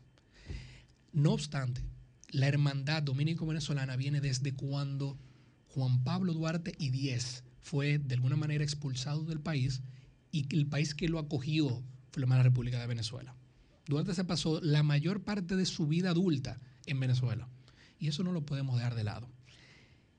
Hoy día tenemos una situación complicada que no podemos dejar de lado. La República Dominicana tiene aproximadamente 11 millones de habitantes. Esos son los estimados para finales de 2020, 11.2, de acuerdo a las Naciones Unidas. Eh, no hemos tenido un censo grande y detallado en un buen tiempo, pero son estimaciones bastante correctas. Más más o menos 11 millones de dominicanos. ¿Cuántos extranjeros tenemos aquí? No estamos seguros. Nadie está seguro. El que le diga que sabe la respuesta no sabe lo que está diciendo. Tenemos aproximaciones. El principal grupo de extranjería, evidentemente, son nuestros vecinos haitianos. Depende a quién le preguntes, te dirá que tenemos entre 700 mil y 2 millones de haitianos. Fíjense ese rango, un rango bastante grande. Hay gente que son poco extremistas, dice aquí hay 2, aquí hay 3 millones. Creo que un poco fuerte. Basémonos en un número quizás conservador, más o menos un millón de haitianos. El segundo grupo extranjería ya nos representan los venezolanos. ¿Cuántos venezolanos tenemos en la República Dominicana? Más o menos 100 mil venezolanos. Entonces, ¿qué sucede? Prácticamente todos esos venezolanos son mano de obra calificada y educada. Prácticamente todos esos venezolanos que estén vendiendo chuchería en la 27 de febrero, esquina Churchill, tienen una licenciatura. ¿Qué beneficio le daría a la República Dominicana buscar una vía de legalizar la situación de estos 100 mil y tantos hermanos educados versus legalizar a todos los extranjeros que tenemos en el país? Evidentemente que debe de buscarse una solución por el Congreso de o actualizar la ley de migración, que dicho sea de paso, es de cuando Trujillo. Naturalizar una persona a la República Dominicana se refiere a legislación desde cuando Trujillo. Se le dijo que estoy casado con una gringa que tiene una cédula. Y para ella se pasa de la cédula que dice no vota a tener cédula que dice sí vota. Es increíble, increíble el proceso legal anticuado y arcaico que hay que cruzar. Recientemente el presidente Abinader, por decreto, permitió que un español eh, muy asociado al PSOE, que ustedes Mm. lo conocen, eh, tuviera una ciudadanía privilegiada. La ley le permite. Pero no podemos tener al presidente de que por ciudadanía privilegiada permita que 100 mil venezolanos entren. Lo que tenemos que darle la vuelta a ello. Hay medidas que quizás no tengan que pasar por el Congreso. La Dirección General de Migración puede, por ejemplo, actualizar sus medidas de reconocimiento de documentación. ¿Cómo así, Guaracuya? Bueno, debido a la situación venezolana y el gobierno o el cuasi gobierno que no existe en la hermana República de Venezuela, aquí de esos 100 mil venezolanos, por lo menos 30 mil tienen un pasaporte vencido. ¿Cómo ellos renuevan su pasaporte? Tienen que arrancar para Venezuela. Pues eso no se hace en línea, ni se hace digital, ni yendo aquí a, un- a una embajada. Tienen que ir para Venezuela y de ahí arrancar para acá es muy complicado. Entonces, un paso que se puede hacer de manera ejecutiva por decreto o hasta por una medida interna de migración es reconocer estos pasaportes vencidos como buenos y válidos. ¿Qué beneficiaría al fisco dominicano que puedan tributar y puedan contribuir a la tesorería de la seguridad social esos 100 mil venezolanos? ¿Cuántos negocios de comida aquí? Todos los negocios de delivery, todos, todos, Uber Eats, Pedidos Ya, Hugo, Uno, todos, la enorme mayoría de sus empleados son venezolanos, pero no están legalizados. no están regularizados y no tributan, no contribuyen al sistema formal. El país se beneficiaría enormemente de esto. Son medidas que pueden ser transitorias y posteriormente las reconoceríamos o el Congreso las debatiría, pero les adelanto, la República Dominicana tiene mucho que ganar si acoge esta pequeña porción de nuestra población total que tiene una mano de obra muy calificada. Hay gente que no le gusta uno diga eso. Mira que son venezolanos, son de otros países, que son más nacionalistas. Hay gente que se basta por el extremo racial. Ah, que eso es porque ellos tienen cabello bueno y el haitiano no. No. Llevémonos de los mejores sistemas migratorios que hay en el mundo. Que yo sepa, Estados Unidos no está ahí. Tiene muchas situaciones internas. Llevémonos el sistema migratorio canadiense. Llevémonos el sistema migratorio australiano. Estos sistemas migratorios, y cuento me concluyendo, le dicen al extranjero, ven a nuestro país y aporta. Comienzan, necesitamos que tengan un récord limpio, que no tenga hechos criminales y que esté educado. Y se ponen áreas de importancia para el país. Necesitamos enfermeras, necesitamos ingenieros, necesitamos plomeros, necesitamos ingenieros, necesitamos médicos. Esos son los venezolanos que tenemos en este país. Y son hermanos nuestros, hablan el mismo idioma, el mismo idioma, comulgan con las mismas tradiciones, religiones y gustos y bailan prácticamente lo mismo. Que no estén compartiendo los tres cuartos de isla que tenemos nosotros, bueno, otros 500. Pero no podemos dejarlo de lado. Y con esto concluimos. Turismo, venezolanos, medidas de fin de año. La República Dominicana, Humberto, necesita cuidar la gallina que ponía los huevos de oro, aquella que generaba tantas divisas y que nos permite guardar pan para mayo. Eso es el turismo.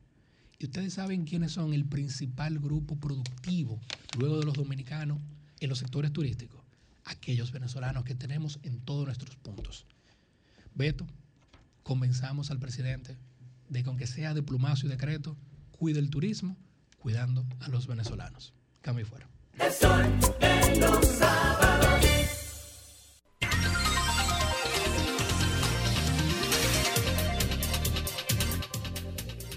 A las 8 y 6 de la mañana es el turno del titán del sol de los sábados. ¿Cómo es que dice Guaro? El próximo secretario de la juventud. De la juventud. A la gente le gusta que lo diga. Este programa se va a dar el lujo en un futuro cercano. Luego lo anunciaremos. Todavía, todavía no es primicia, pero luego anunciaremos de que vamos a tener de aquí, que este titán que va a hablar ahora, dará mucho, mucho de qué hablar positivamente. Pero a Julio que le suba algo, que no es, él no es el titán solamente del sol de los sábados. No, de los jóvenes. De Eso la mismo. juventud dominicana. Ay, papá. Yo que Tú no sabes lo que tú estás diciendo, Milis. Muchísimas Yuri, gracias. llévame contigo como Romeo. Llévame contigo. Tú te quieres ir con Yuri ahora, ¿qué te tapa? ¿Qué te tapa? ¿Te quieres ir con Te Yuri o con Te Orlando? solté, Julio. Te solté. Voy con Yuri. Bueno, muy, muy buenos días. Muchísimas gracias, compañeros y compañeras de este, el Dream Team de la radio, el programa más influyente de los fines de semana. Y cuidado.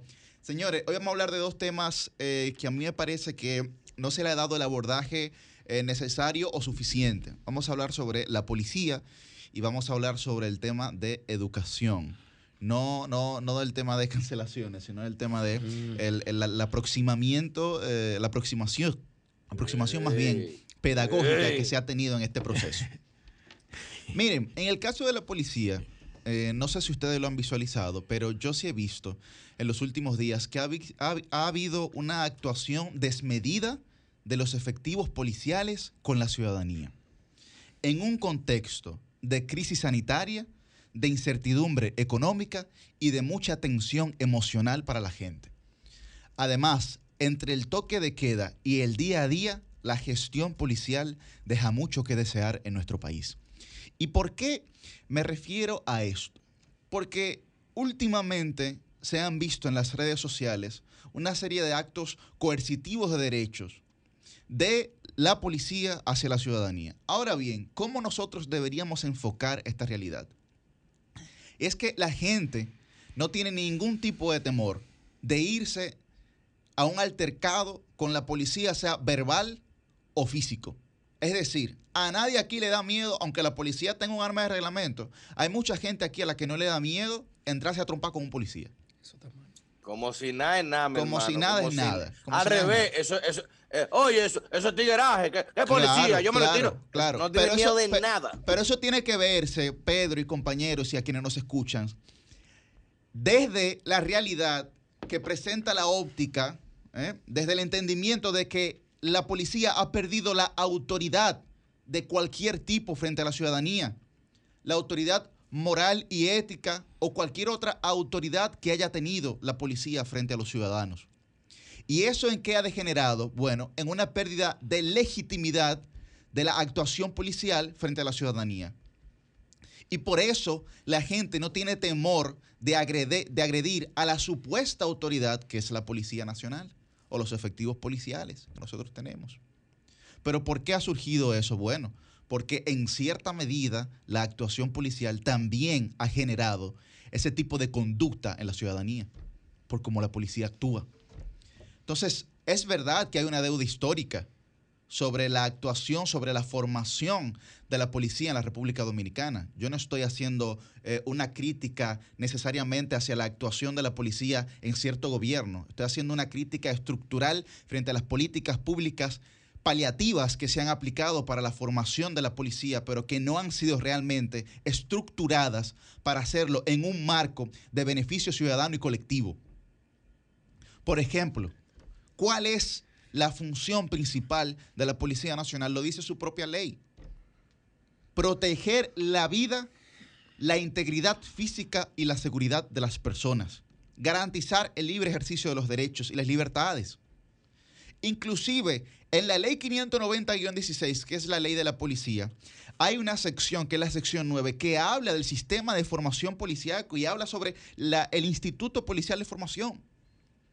Pero a este país nunca, no digo ahora, digo que nunca se le ha presentado, y si se ha hecho, pues hemos visto que no ha dado resultado, ni un efecto positivo tampoco. Nunca se le ha presentado un plan de formación policial en beneficio de los ciudadanos y de la actuación colectiva de la sociedad.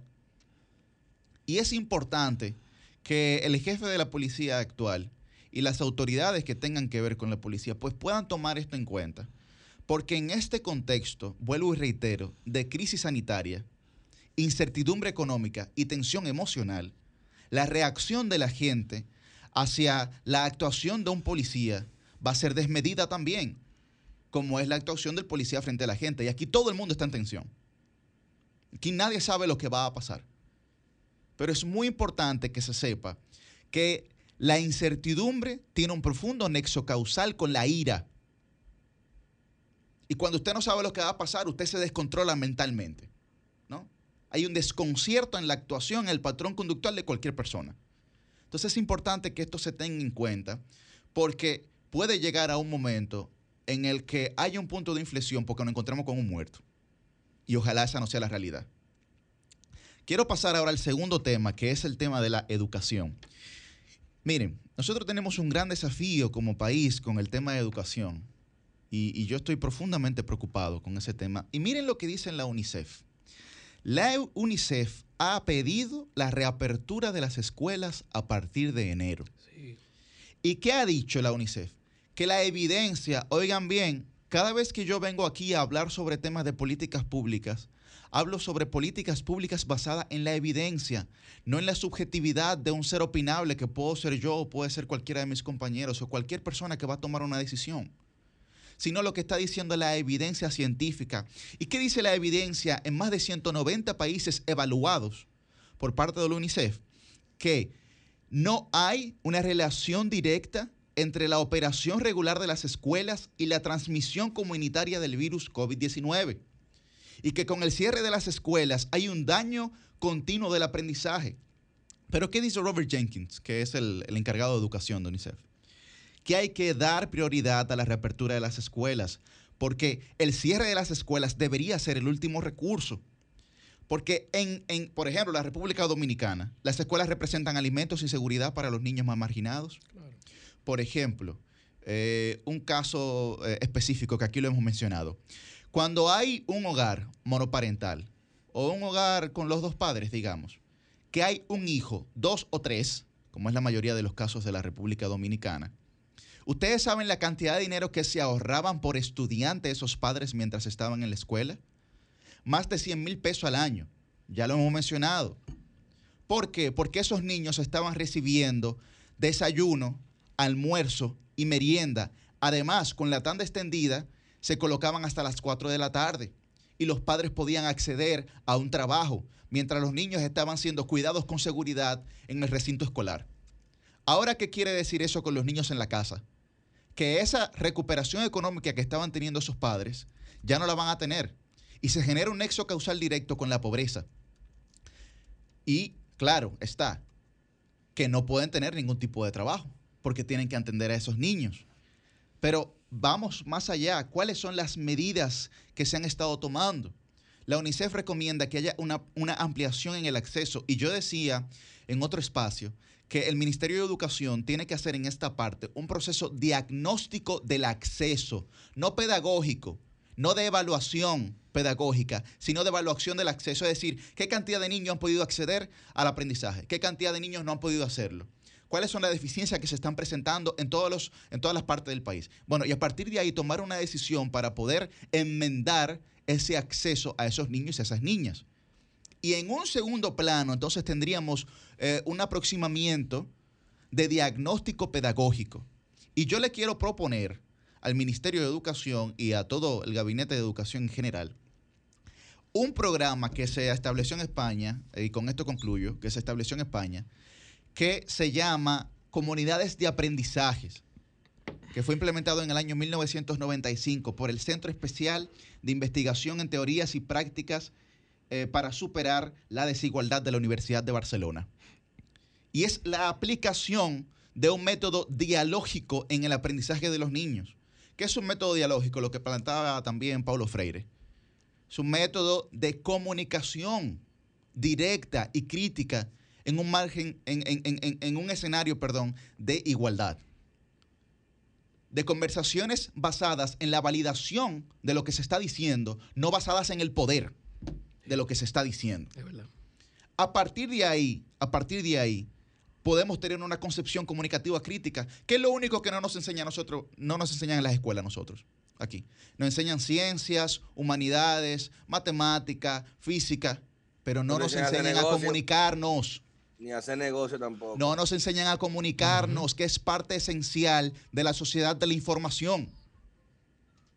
Y por eso yo quiero que el Ministerio de Educación vea los resultados de la prueba PISA del año 2018, que fueron lanzados en el pasado mes de octubre. La República Dominicana por primera vez destacó con notas sobresalientes en sus estudiantes de secundaria sobre el conocimiento de temas globales. La República Dominicana estaba en, en los primeros lugares. ¿Y eso a qué se debe? A varios programas de impacto que tiene el Ministerio de Educación que le tiene que dar mucha más solidez. Mucha más solidez. Para que esos estudiantes puedan tener una actuación eh, por lo menos eh, somera y medida a partir de la superación de este proceso de fracaso escolar, que no es, vuelvo y digo, no es un proceso de fracaso escolar del gobierno, sino generado por la pandemia, pero también para que haya un aumento de cohesión social. ¿Y cómo esto se puede crear? Cinco pasos muy básicos. Un concepto educativo, que sería el proceso dialógico, un tipo constructivo de construcción de persona, perdón, donde la persona sea un agente actuante, que también le permita al Ministerio de Educación construir un nuevo ciudadano. Un tipo eh, de sociedad donde haya una sociedad dialógica que se comunique, que crea en el diálogo para resolver sus conflictos. Un enfoque curricular, que el Ministerio de Educación tiene un enfoque curricular basado en competencias, que son siete competencias claves. Y yo creo que deben de profundizar las competencias comunicativas, de investigación y de eh, razonamiento lógico. Y luego ya el modelo de aprendizaje a través de un diálogo igualitario y de inteligencia cultural. Finalmente, ¿qué es una comunidad de aprendizaje? Se define como un proyecto de transformación social y cultural de un centro educativo o de su entorno para conseguir una sociedad de la información para todas las personas basado en el aprendizaje dialógico mediante educación participativa de la comunidad que se concreta eh, en todos sus espacios, incluida el aula. Yo creo que si nosotros caminamos por este sendero, podremos tener una recuperación en el ámbito educativo, por lo menos, por lo menos que esté al mediano lugar de lo que se espera. Si no, las brechas educativas van a generar en la República Dominicana, Humberto, una catarsis en el tema de la brecha de la pobreza, habrá muchas más personas delinquiendo porque a esos niños lo estará criando el barrio. Y al final, el futuro de la República Dominicana no estará garantizado.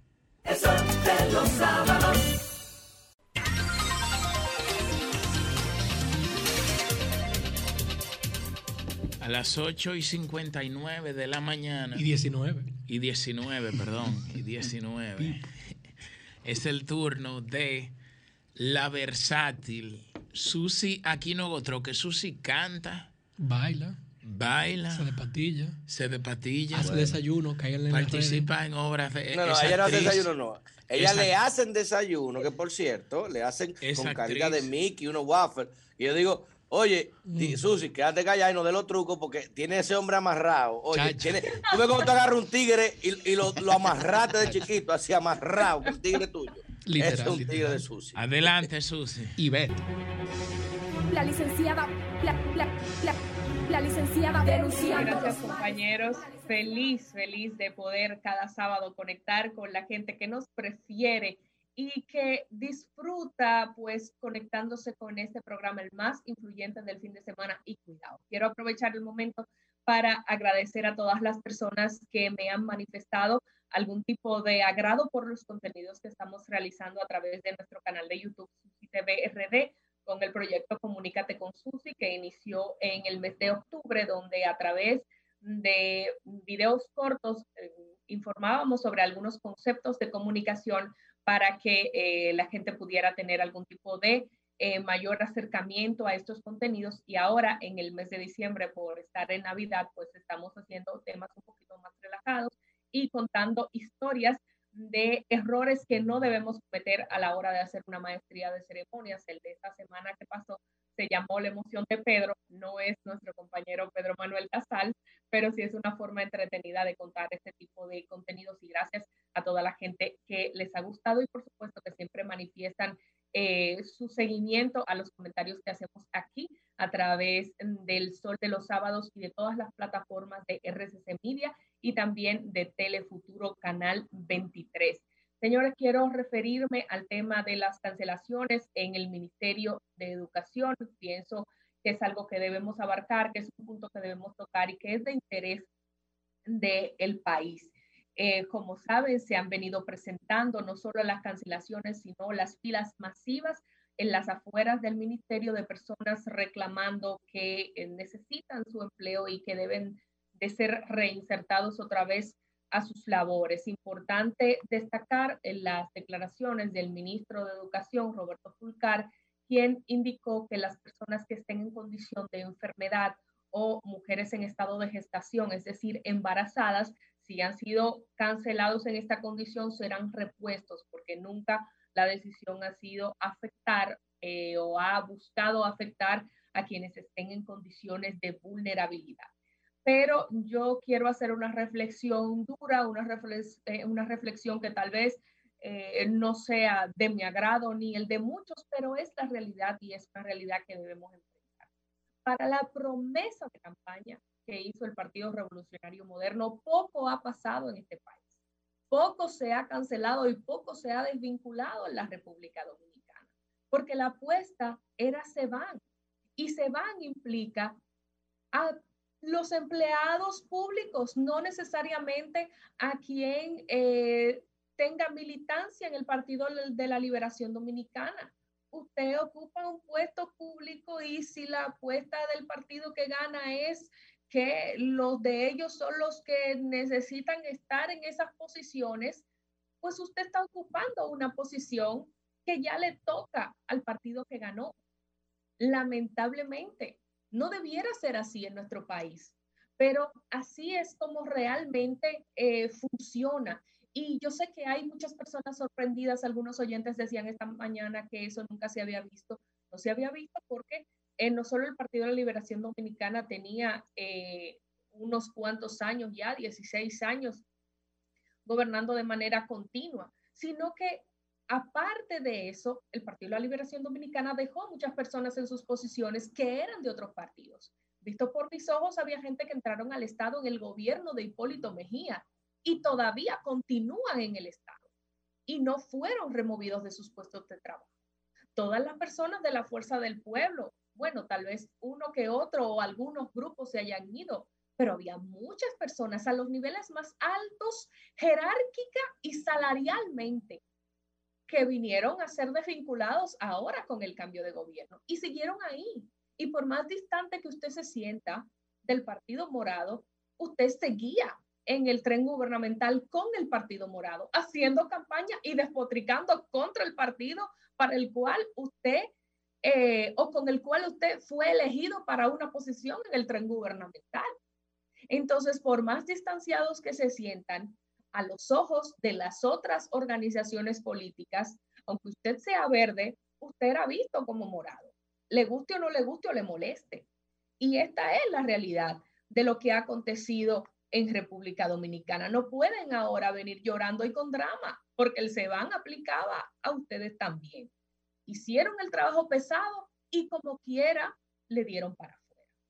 Entonces, usted tiene que tener una visión clara de la realidad política que se está viviendo en el país y los momentos de cambio que se están viviendo en el país. ¿Y quién era el jefe de campaña del Partido Revolucionario Moderno? Señores, Roberto Fulcar, el ministro de Educación, que debe naturalmente tener presiones y compromisos para colocar todas esas personas que están ansiando un empleo.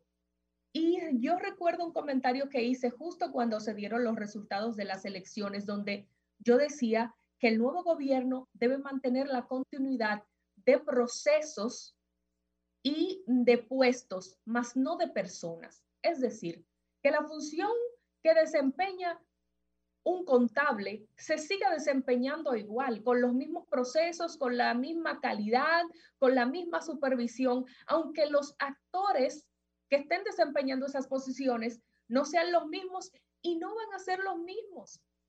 Y no van a ser los mismos en un cambio de gobierno que implica un cambio de partido político. Lo que hay que procurar es porque se entreguen las prestaciones correspondientes, porque se desvincule a las personas eh, dentro del marco del respeto y del proceder legal, que todo se haga eh, pues de una manera diáfana y efectiva, pero entender que aunque se busque garantizar la calidad de quien viene y que tenga las competencias para ocupar esa posición, es un cambio que tenía que darse tarde o temprano. Y es verdad, son familias pobres, es un momento difícil, es un momento de necesidad, pero son familias pobres igual los que van a entrar al Estado. No es una persona que aspire a una posición de gerente que va a ir a ocupar una posición de chofer ni de secretaria, ni de servicios generales. Son familias pobres dominicanas igual. Yo sé que eh, estamos en un momento de la economía mundial sumamente difícil, pero fue lo que la mayoría eligió a través de las urnas en las pasadas elecciones. Y solo queda retirarse porque no hay de otra e insertarse en el sector privado con mayor o menor dificultad de lo que la realidad actual en este 2020 nos impone.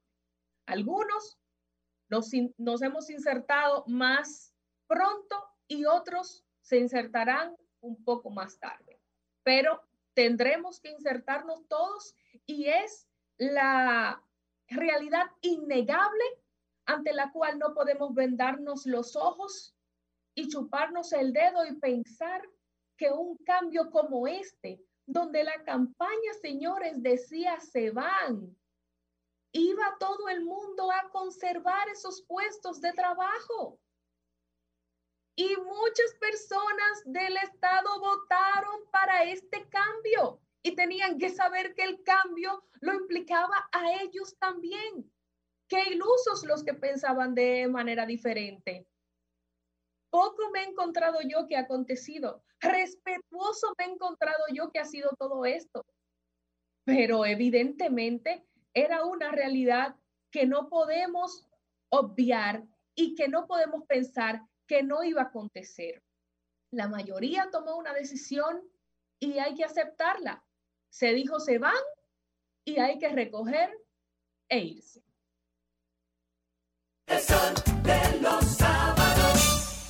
A las 8 y, 30 y 32 de la mañana, el cuarto bate, el influencer, el único e inigualable. ¿eh? Denle falo, denle ¿Eh? falo. Influencer. Pedro Manuel Casals. Y Victoria.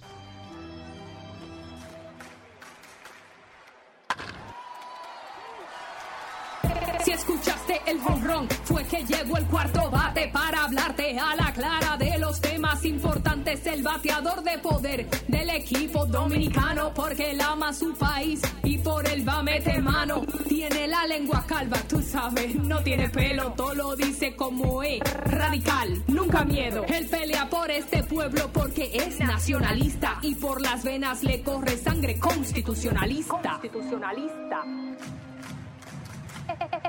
El cuarto bate, Pedro Manuel Casals. Muy buen día, pueblo dominicano, y como siempre, señores, agradecidos de Dios de estar en vida y salud en estos micrófonos de la más interactiva Sol 106.5 FM con el Dream Team de la radio, marcando la pauta en todo el territorio nacional. Miren, esta semana, y como todos saben que ya hemos visto eh, el tema de la medida de coerción de la operación antipulpo, del juicio que hemos llevado ahí con los tentáculos, los testaferros, y lo que vendrá y lo que se va a seguir eh, desvelándose de ahí, se van a saber muchas cosas. Ya yo he hablado del tema de las mujeres, de Alexis Medina, de Tornado, eh, de, de esa, esa, red que también servía a un tema de, de, tráfico de personas, pero ayer y ha estado circulando y le voy a dar eh, el dato de que ya desde, bueno, desde hace más de tres semanas, antes que estaban también conjuntamente las investigaciones con la operación antipulpo, se está investigando y lo habían, muchos medios lo habían resaltado, otros lo desmintieron, a eh, los familiares de la primera dama, eh, Candy Montilla de Medina, específicamente a Maxi Montilla, que como podrán ver en las imágenes, es eh, de los propietarios de Max Dominicana, que es una empresa que suplía básicamente todo a de este suplía a CDE al, sector eléctrico. Y esta, esta anguila eléctrica, porque si ya tenemos un pulpo con tentáculos, esto es una anguila eléctrica. Cuando ustedes vean ahí el, el tema de las adjudicaciones, y se habla aún peor de que el esposo de Magalis Medina eh, fue nombrado en este específicamente para favorecer los contratos, las adjudicaciones de eh, Alexis Medina y de Maxi Montilla. O sea, eh, eh, hacían competencia, como, hacían el pool, ¿no verdad? Que ahí vamos, vamos a competir, vamos a competir, pero es la misma gente. Es para que usted entienda cómo es el esquema, porque el esquema es, parte importante, es muy difícil desarticular esquemas de corrupción cuando usted no lo conoce, cómo funcionan, cómo se estructuran. Pues, digamos que Ernesto y yo eh, tenemos dos empresas distintas. Ernesto vende breakers, yo vendo los cables pero los dos, bueno, somos, somos competencia entre comillas, porque los dos nos suplimos de iguales. O sea, los dos tenemos el mismo suplidor que nuestro amigo, pero lo vendemos, ¿sabes? Que para entrar al mercado diferente. Y hacen una licitación y el neto y yo vamos a competir uno con el otro. Pero somos lo mismo.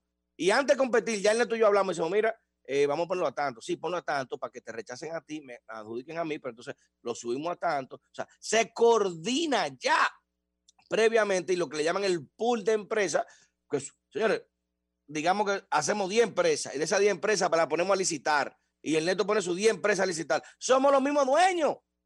Le cambian el nombre de empresa, pero somos los mismos dueños. Y eso se maneja así, se manejaba, porque ahorita llamó un oyente, yo tenía otro comentario, pero esa llamada me, me trastornó todo. Que dice, no, pero hay tantos mil suplidores del Estado. Yo soy suplidor del Estado. Yo soy suplidor del Estado y yo nunca he ganado, do, yo nunca he ganado dos adjudicaciones. No oye, hay que tener mucha suerte y mucha capacidad mucha calidad para tú poner una, adjudicación en buena lead. Óigase, en buena lead. Dígase, sin, sin trampa. Entonces, ¿cómo funciona ese esquema? Bueno, el director de compra llamaba, no te rías, diablo, pero una chelcha que tiene estos tigres allá adentro, Julio, no te apures. El director de compra llamaba y le decía, mira, eh, va a hacer una licitación, una compra de 200 millones de pesos. 200 millones de pesos, mira, tenemos aquí huyendo eh, para esto, para transformadores, esos transformadores tienen que ser tipo WAR, tipo WAR. O sea, le daban todos los requisitos adelante, le decían qué tienen que tener, qué tienen que comprar, eh, todo se lo daban. Mira, tiene que tener una empresa que tenga tanto tiempo, eh, ponte esto, ponte esto. Y ya ellos tenían los dos sobres preparados, preparados, esperando la mala publicación. Y cuando lo publicaban con una licitación de dos días, de tres días, eh, la gente, oye, vamos a preparar. ya ellos tenían todo listo, amado. O sea que prácticamente era una simulación, no una licitación lo que hacían. Y esto, que se está hablando ahora, por eso se llaman la anguila eléctrica, la operación, eh, el apagón, se va a llamar la operación el apagón, porque lo que se va a demostrar allí de cómo prácticamente eh, desfalcaron todo el sector eléctrico con las compras y con esas adjudicaciones totalmente irregulares, porque le decían amigo, oye, está bien, hay suplidor del Estado, pero tú no puedes ser hermano del presidente, suplidor del Estado, no, hermano. Mira, no es un tema de legal, es un tema de ética, es un tema de familia. Tú no puedes a beneficiarte de una relación primaria sobre la jerarquía que tiene un familiar tuyo. Digo, eso menciono en mi familia, no todo el mundo piensa igual, pero eso no es correcto ni es legal. O sea, que no está en igualdad de condiciones que quienes no tenemos esa relación primaria para poder licitar. Y lo que se va a develar de allí, como lo estoy diciendo, de, de, de cómo se pagaban ¿eh? Y, se hacían los pagos directamente, se adjudicaban a grado a grado y para empresas que no tenían ninguna resolución en contra de empresas que sí tenían muchísima más calidad en ese sector. Pero eso no termina ahí. ¿eh? Es un tema de todo el Estado. Cuando se sepa lo de Lucía Medina también, que se está investigando por el tema de los fondos recibidos en su fundación y la logística que se pagó de esos fondos para temas electorales. O sea, prácticamente, y eso es una configuración de lavado, porque tú recibes fondos para algo ¿eh? y usarlo para otra cosa y, destinarlo, es una desviación terrible. Y todo eso se está investigando, que ahí hay que agradecerle y, darle ese reconocimiento al PERCA, que, y ahí para concluir, tengo que decir que el presidente Abinader, eh, en lo que ha dicho esta semana con las medidas anticorrupción que está tomando, y que usted verá, señores, apúntelo, van a ser torpedeadas, van a empezar a atacar esas medidas que no, que eso es una locura, que es un tremendismo, van a atacarlo por todos lados, y no solamente políticos, no, van a atacar los comunicadores, periodistas, van a atacar los empresarios que no quieren ni por mano al diablo que se apliquen esas medidas, porque el presidente Abinader, si, si realmente logra disponer ese, ese blindaje a la inamovilidad del procurador y, y una distinción de tiempo entre la elección eh, eh, presidencial y la elección de ese procurador, miren, señores, este país va a crecer. Y muchos dirían, concho, pero Luis Abinader es un bruto. ¿Y quién va a quitarse el poder? Oye, pero tengo un, procurador ahí, me lo voy a quitar. Oye, no. Eso es parte de ese crecimiento institucional que tenemos que aplaudir y tenemos que hacerlo porque algún momento había que hacerse. No podemos seguir cada vez que llegamos, borrón y cuenta nueva. Sí, borrón. No, los presidentes no se tocan. No, hermano, el que hizo algo mal, tiene que, tiene que pagarlo. Y el mensaje para mí más grande o más importante en este sentido es el hecho de contratar firmas para recuperar el dinero o el patrimonio en manos malavidas o el patrimonio del Estado en manos que no lo merecen. ¿Por qué? Porque ese mensaje le, va a llegar a muchos de sus compañeros y funcionarios y saludos a esos que están goloseando con la licitación de residuos sólidos de Santiago, los 16 millones de dólares, que ya se sabe cuál es el, el, vice, el, viceministro que quiere amarrarse eso y, y, lo está gestionando. Y este mensaje sería decirle, mire, está bien, tú puedes hacer tu corrupción. Ahora, si te agarran, tú vas a tener que devolver los cuartos. Y vas a devolverlo y vas a coger tu cárcel. O sea, ya no como antes, coge tus 10 años, coge tu vuelta y después, bueno, después salgo con mi cuarto armado. No, vas a devolver los cuartos y quizás hasta una indemnización por esos cuartos que te cogiste.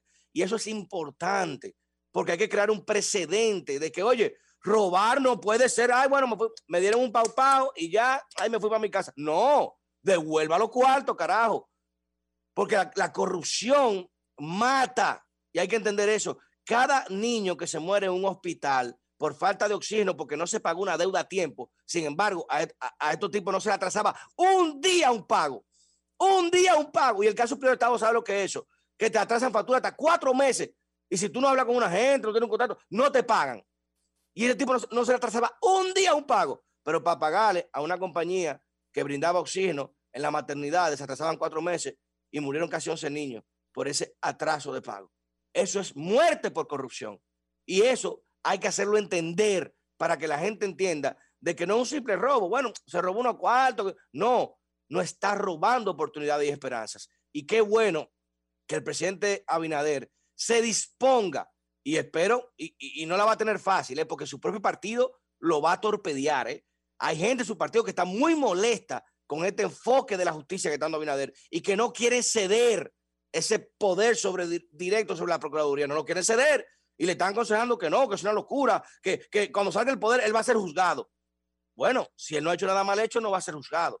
Para que ustedes vean cómo piensan. Entonces hay que proteger esa iniciativa porque eso conviene a todo el pueblo dominicano sin importar PLDista, PRDista. Es regla clara lo que queremos.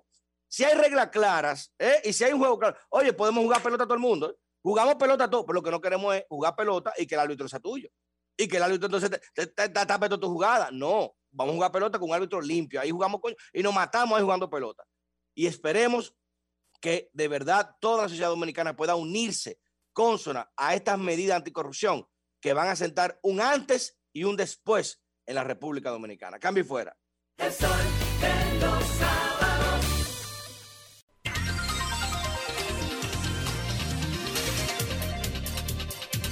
Hoy 43 minutos. Continuamos con la ronda de comentarios en el sol de los sábados y ya es turno de la embajadora, the ambassador of the people, la embajadora de los mejores intereses del pueblo dominicano, que viene con un comentario muy interesante. La verdad es que estoy anticipando que con todos estos temas que se han desarrollado durante esta semana, hay que escuchar a nuestra querida colega y amiga Milicen Uribe aquí en el Sol de los Sábados.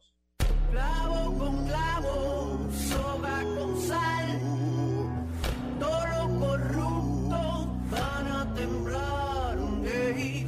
Cuando me suba el castigador, flor de justicia. Muchísimas gracias a toda la gente que sigue madrugando con este Dream Team de la radio. Gracias por su sintonía, tanto por Sol como por los canales 23 Telefuturo, 29 Teleuniverso, así como también por la plataforma y también por YouTube. Bueno, yo hoy tengo un tema un poco abstracto, pero que no deja de ser interesante para la sociedad dominicana. Y lo traigo a propósito de un cambio que estoy observando en relación a los paradigmas y a los modelos de éxito. Para que me entiendan, me refiero a lo siguiente. Durante muchos años, aquí en República Dominicana, hubo un mensaje de que en esta sociedad el éxito, la relevancia social, el reconocimiento y el poder se alcanzaban solo y exclusivamente a base de mucho dinero. No importaba si ese enriquecimiento rápido era ilegal o era ilegítimo. Lo importante era tener dinero para entonces tener poder.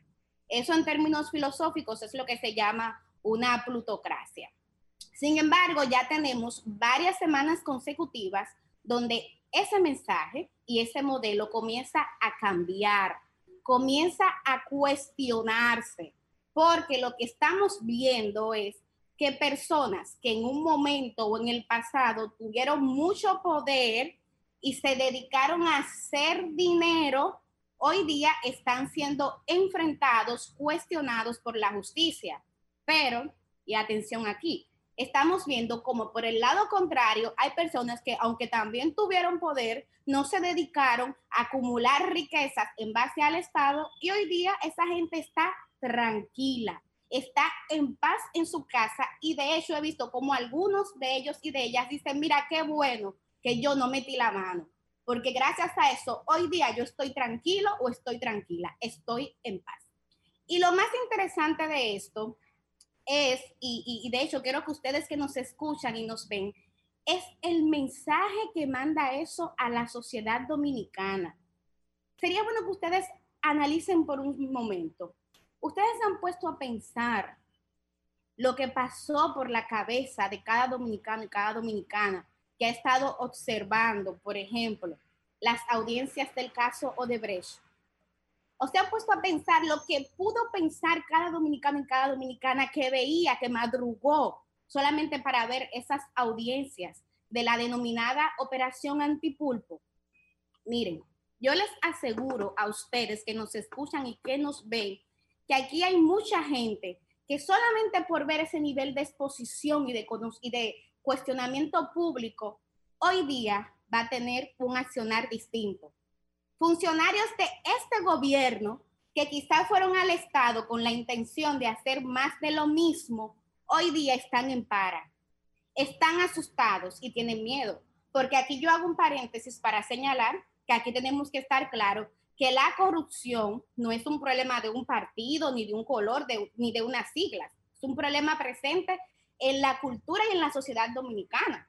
Y si no, ahí están esas recopilaciones que durante muchos años ha venido haciendo participación ciudadana, que hablan de 20 años de impunidad y del que también nos hemos referido aquí en el Sol de los Sábados. Pero para mí lo más importante y lo más trascendental es ver cómo hay gente que se está viendo en ese espejo y no quiere sentirse en esos zapatos. Y miren, yo les voy a decir algo a ustedes. Justamente para eso es que sirve la justicia. La justicia no es para hacer daño ni para ensañarse contra el que viola la ley. Es para mandar un mensaje preventivo a la sociedad. De hecho, hay grandes autores del área penalista, grandes juristas que hablan siempre del valor pedagógico de la justicia, de cómo cuando alguien viola la ley y se castiga, lo que se intenta es mandar un mensaje a la sociedad para prevenir que más gente no viole también la ley. Ahora, ¿y cuál era el problema en la sociedad dominicana? Y fíjense que hablo en pasado. El problema era que eso no se hacía. O sea, entonces cuando eso no se hace, lo que pasa es que hay impunidad y la impunidad manda un mensaje exponencialmente más alto para que la gente entonces siga haciendo lo mal hecho porque total, o sea, no hay consecuencias. Y por eso es que ustedes veían que uno siempre criticaba esto.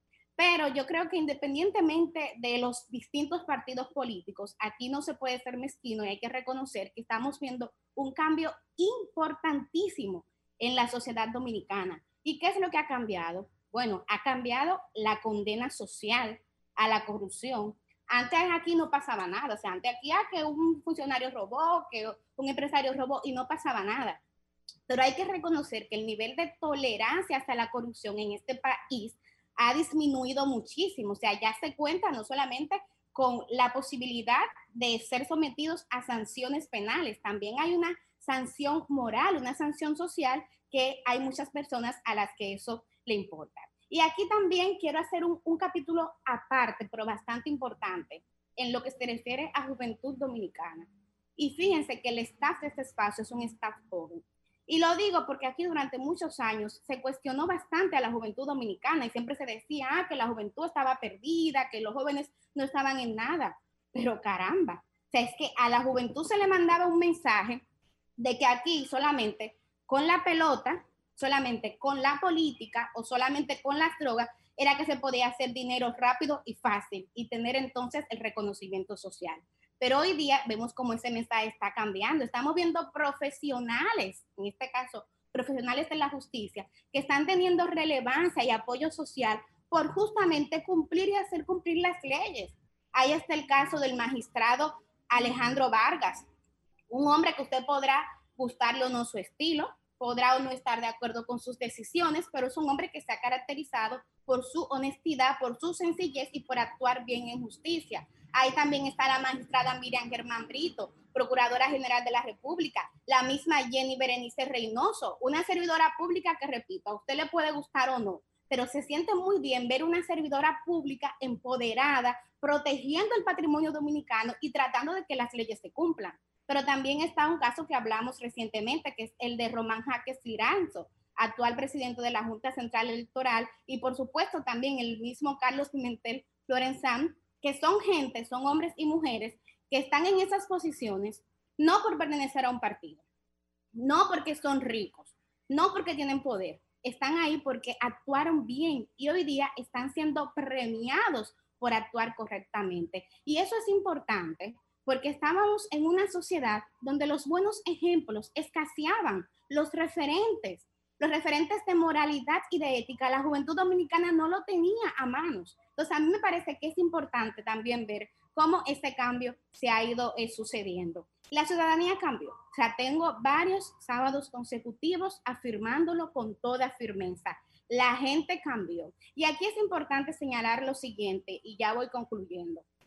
O sea, hay mucha gente que entendía que no valía la pena. O sea, que el esfuerzo de uno participar en una marcha, de participar en una manifestación, de vestirse de verde o de negro, decían no. O sea, al final eso no da para nada. Ustedes son tres gatos. Aquí tengo inclusive que incluirme porque muchas veces escuché ese cuestionamiento. Ustedes son tres gatos, ustedes no van para aparte. Aquí, como siempre, lo que se va a imponer, eh, se va a imponer es el dinero y el poder.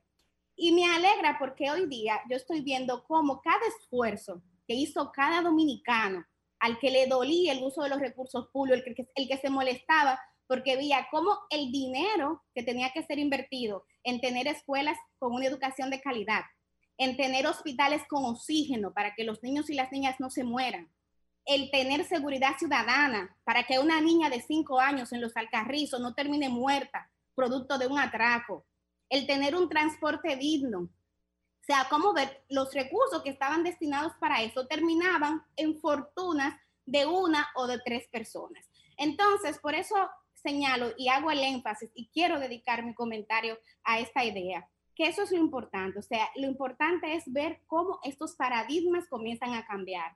Aquí hay gente que hace un año no pensaba que algo como esto podía estar pasando en la sociedad dominicana. Hoy día podemos alegremente ver que se está avanzando en cuanto a la lucha contra la corrupción, en cuanto a la lucha contra la impunidad y en cuanto al fortalecimiento de instituciones claves. Por eso yo quiero concluir este comentario señalando que lo importante ahora es que este cambio no sea para un grupito, que no se trate simplemente de quitarte tú para ponerme yo, que no sea solamente un cambio de partido, de color o de siglos, sino que sea un cambio de verdad, un cambio para tener un país organizado, donde se cumplan las leyes, que como decía Pedro, no se trate de que unas personas tengan privilegios, por ejemplo, en el marco de licitaciones públicas amañadas, sea, un país donde las leyes se cumplan para todos y para todas. Por eso señalo que lo importante es que este cambio, Humberto, no se haga simplemente para que los recursos públicos vayan a enriquecer una familia u otra, sino que sea un cambio para el bien de todos y de todas.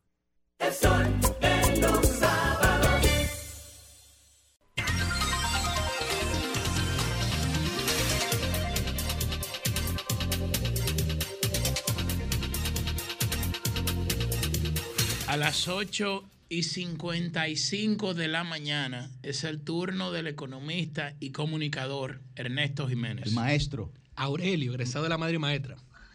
Muchísimas gracias, así es, y a mucha honra. La verdad que siempre le agradecemos ante todo a Dios, nuestro Padre, el Todopoderoso, que nos permite estar aquí, en la emisora más escuchada de la República Dominicana, junto al Dream Team de la Comunicación Nacional, en el mejor programa de radio de temas políticos y sociales que tiene la República Dominicana.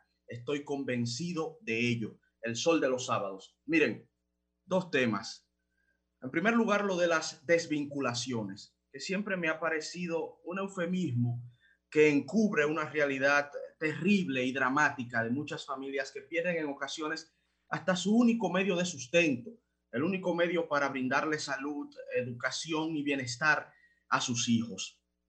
Este tema hay que verlo como escribía la, escritora francesa Marguerite Yourcenar, buscando la ecuanimidad de un Dios, intentando abstraernos, intentando ver de manera holística los procesos. Lamentablemente en República Dominicana tenemos una cultura en donde se ve al Estado como el principal instrumento de ascenso social. E independientemente de que tan solo a nivel formal el Estado dominicano provee entre, entre 630 mil y 670 mil empleos, pareciera que la totalidad de los dominicanos sueñan con algún momento llegar a trabajar y a cobrar para el Estado dominicano, cuando en una sociedad en desarrollo se supone que la riqueza debe producirla el sector privado. Pero eso es algo que mucha gente no entiende. E inclusive esto le dota a la actividad política de un componente clientelar que nos está dando muchos problemas eh, superar. Mucha gente hace política con las miras y con el objetivo de acceder a puestos en el Estado. Y digo esta, esta necesidad de abstraernos de las pasiones también, porque estamos hablando de dominicanos. Estamos hablando de dominicanos que pierden empleos y que en la tragedia del coronavirus y que en el descenso de sus ingresos y que en la reducción de oferta de empleo se ve sencillamente desamparada en este momento. Y muchos de estos, encima de eso, ven cómo sus derechos laborales, sus derechos adquiridos son pisoteados y a nivel humano algunos son hasta humillados. Algo que ha pasado antes, pero que no justifica que suceda hoy. Pero así como uno piensa en esos dominicanos que están pasando por este momento dramático, también hay que pensar en aquellos dominicanos que quieren una oportunidad, en aquellos dominicanos que tienen años pasándola bastante mal, sin posibilidad de acceder a empleos de calidad y que ven en la victoria de este partido político, el Partido Revolucionario Moderno, una oportunidad de incrementar sus ingresos y brindarle mayor bienestar a sus familias. Ellos también tienen derecho. Ellos también han sufrido los embates del coronavirus.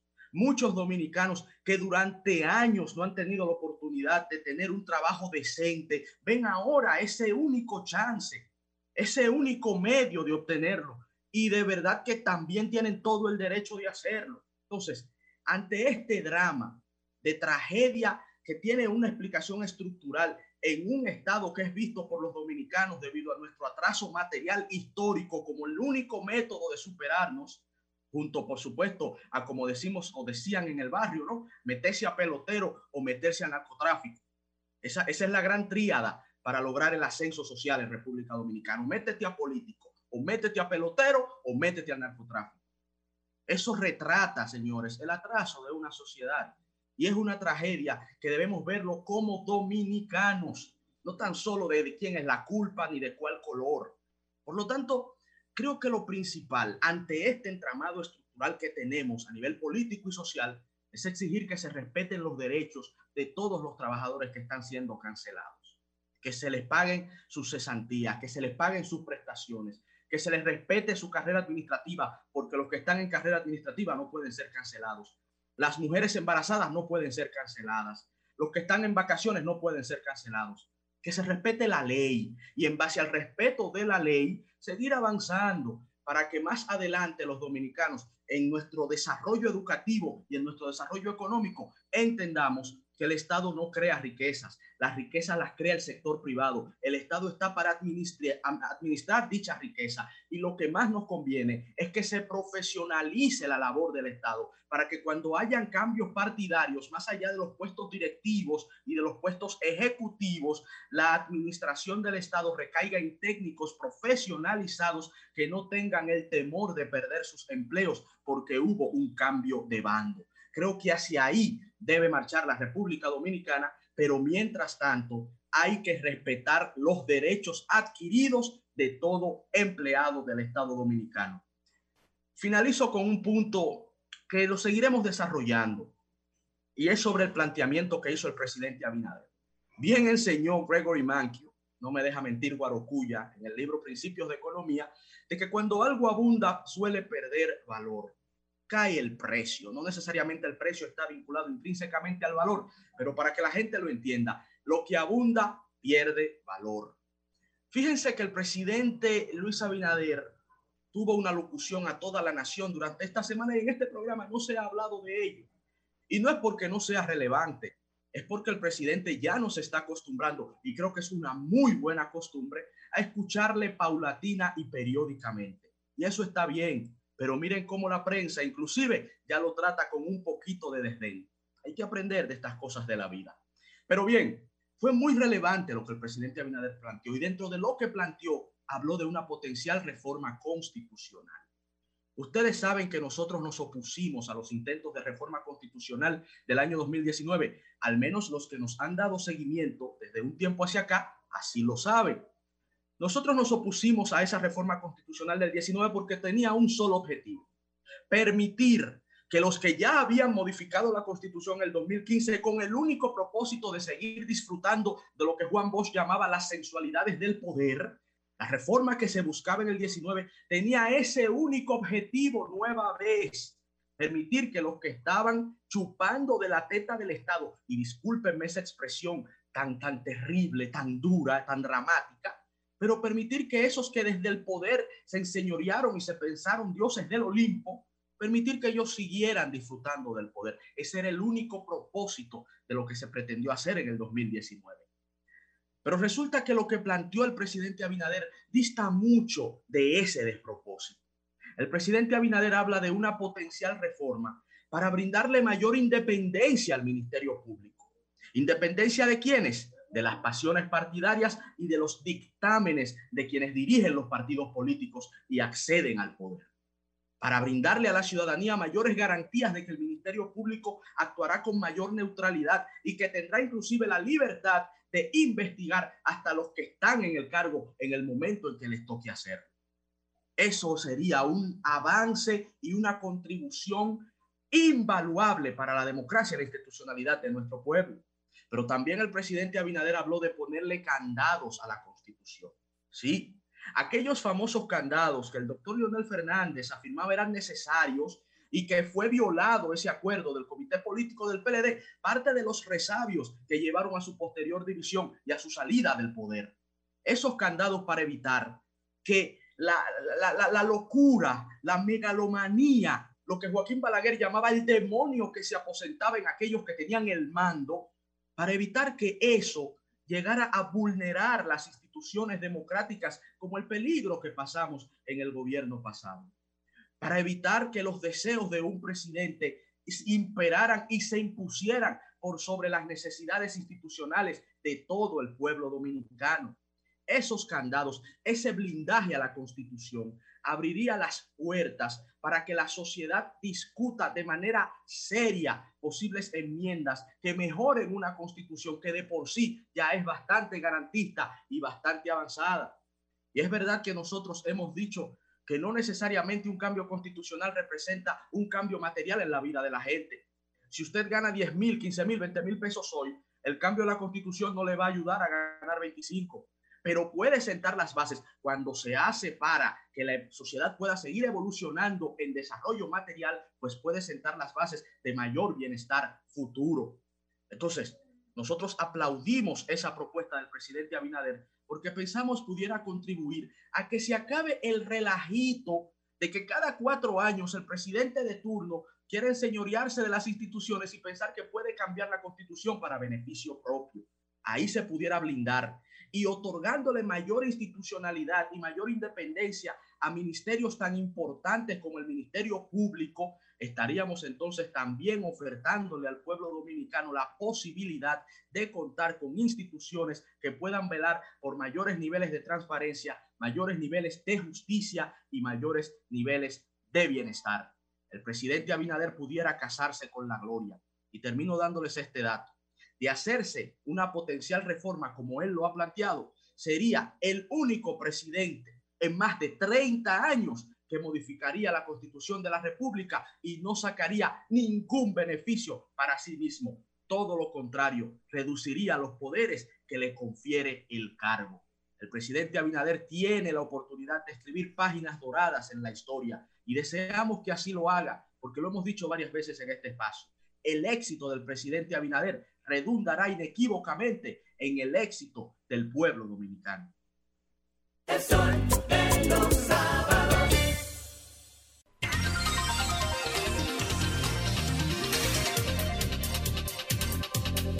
Nueve y cinco minutos de la mañana, Humberto, y ha llegado el momento de escuchar al capitán de esta nave, al hombre que está llevando a puerto seguro esta nave, Oye, sin importar que estamos en tiempo de pandemia, de crisis económica. Nos referimos al visionario Julio Alberto Martínez. Gracias a Mili Seguridad por esa visionario de todo, está frío, Julio. Julio, ¿eh? Estoy frío, estoy frío. Julio, tú estás como en salud, te veo como bastante delgado, Señores, fuerte. vamos, vamos a lo que vinimos. Miren, ¿Estás prepar- ¿Has cambiado tú, Eh, Julio? Miren, señores, vamos a lo que venimos. Risueño. Vamos a lo importante. Esta semana, eh, como hicieron referencia a mis compañeros, el presidente Luis Abinader dio una locución que dirigió a todo el país en el cual anunció un sinnúmero de medidas que, que um, eh, tomará eh, su gobierno para impulsar a nuestro país por senderos de mayor eh, consolidación de la democracia dominicana. Y entre las medidas que se anunciaron, hubo una que diríamos que me llamó la atención, que fue eh, la de fomentar la independencia del Ministerio Público mediante una reforma constitucional que diríamos eh, elimine la figura de el procurador del Consejo Nacional de la Magistratura, que es parte de lo que crea el desequilibrio de fuerzas políticas o lo que le, o lo que le crea una mayoría mecánica importante para eh, otorgarle esa, esa potestad, al igual que como la tiene el, presidente de turno constitucionalmente garantizada, la facultad de designar al Procurador General de la República, que eso se, se ha venido cuestionando bastante. Ahora, quiero hacer referencia a lo siguiente, porque cuando aquí se debatía la reforma a la Constitución, la lucha encarnizada entre el Partido de la Liberación Dominicana, en el Partido de la Liberación Dominicana, entre la facción del expresidente Fernández y del el expresidente Danilo Medina, yo decía, y de hecho cité el libro, trajo un texto de derecho constitucional del doctor Eduardo Jorge Prats, donde afirmaba que eh, en derecho constitucional se denomina una autorreferencialidad normativa cuando una constitución se modifica transitando la vía que ella misma prevé, que en ningún aspecto se puede hablar de violación cuando la constitución establece los mecanismos para ser reformada y se utilizan esos mecanismos de la constitución. Pero bueno, en ese debate, como tenía un matiz político importante, todo aquel que hablara eh, diríamos, favorable a una posible enmienda a la Constitución, era satanizado y se hablaba de que se violaba la Constitución, de que se irrespetaba la Constitución, entre otras cosas. Cuando un irrespeto es completamente algo distinto, un irrespeto es cuando se interrumpe, eh, diríamos que un régimen político, se produce algún tipo de ruptura y de arbitrariedad desde el poder que violando todo el aspecto normativo se imponen eh, algunos eh, se imponen algunas cosas que no fue lo que ocurrió ni lo que ni lo que se intentaba hacer en la República Dominicana. Ahora yo creo y considero interesante que mm, a la hora de que se examine el, el- el hecho de designar a un procurador general de la República independiente, se tome en cuenta, por ejemplo, lo que ha sucedido en otros países de la región, donde esto ha abierto la puerta para que colapsen algunos sistemas políticos. Y podemos ver el caso, por ejemplo, de Perú, donde un mandatario eh, no puede ni siquiera culminar eh, su mandato, el mandato por el que fue elegido, porque cada seis meses, cada tres meses se destapa un escándalo de corrupción, se somete a la justicia y es obligado a renunciar. O cuando el, Congreso de la República somete lo que en Europa se denomina una moción de censura, que aquí se denomina una vacancia, que moralmente lo imposibilita, lo incapacita para poder seguir ejerciendo su facultad. Y yo creo que, y veo realmente sano, porque ha sido un compromiso eh, de la actual administración, y el presidente de la República así lo decía en la campaña, de que quiere fomentar la independencia del Ministerio Público. Y nosotros estamos viendo, de hecho, cómo el Ministerio Público ha actuado con cierta autonomía en algunos aspectos, aunque entendemos que también se envían señales contradictorias porque lo que todo luce indicar es que eh, se, está, se está investigando a un solo sector político de la vida nacional. Ahora, yo creo que se toma en cuenta y me parece que es eh, importante y creo que, que es un interés sano realmente el hecho de intentar eh, tener un sistema judicial mucho más independiente. Y creo que todos nosotros nos beneficiamos como nación si ciertamente tenemos un ministerio público que actúe con independencia. Ahora, nosotros aquí tenemos un marco legal que no es el perfecto, es verdad que no es el perfecto, pero bueno, es el que tenemos, es perfectible, puede, puede mejorarse. Aquí tenemos, por ejemplo, un catálogo de, de- de- de- estipulaciones, de garantías constitucionales que establece el debido proceso y que acabamos de ver en una audiencia cómo todo eso sencillamente fue tirado por la borda, cuando se supone que un imputado, una persona llega a un juicio y se le debe garantizar su derecho a la presunción de inocencia sin importar quién sea. Olvídense del nombre, olvídense de los que hoy están en esta situación, porque mañana cualquiera pudiera estar en una situación similar. Aquí los propios fiscales del Ministerio Público, los propios, la barra de- de- de- de- de- del Ministerio Público, veíamos cómo descalificaban de manera abierta a quienes se estaban imputando, quienes, en, de hecho, de manera formal ni siquiera son imputados, son personas que están siendo investigadas dentro de un caso eh, de presunta corrupción. Sin embargo, desde el propio Ministerio Público ya se les descalificaba, ya se les condenaba previamente, ya se les decía de todo. Sin embargo, lo que establece el marco legal es completamente distinto. Lo que establece el marco legal, lo que se supone que debieron garantizarse, bueno, en ese momento vimos una cosa completamente, completamente contraria. Pero lo que quiero que esto sirva de referencia es porque muchas veces creemos que un cambio de régimen político, que un, un salto, diríamos, un gran salto en términos institucional en un país, se da sencillamente con una transformación del marco legal.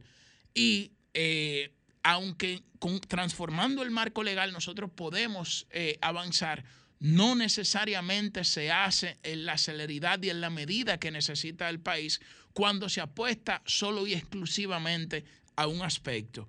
Y finalmente quiero decir que hoy, eh, bueno, estamos viendo de cómo eh, se cuestiona y, y- y- se dice, bueno, pero es que, es que ahora eh, podemos, podemos eh, realmente provocar esa, esa gran reforma a la Constitución sin que, se, sin que haya intereses particulares transitorios de un determinado partido en una influencia de un marco legal. Señores, eso es sencillamente imposible.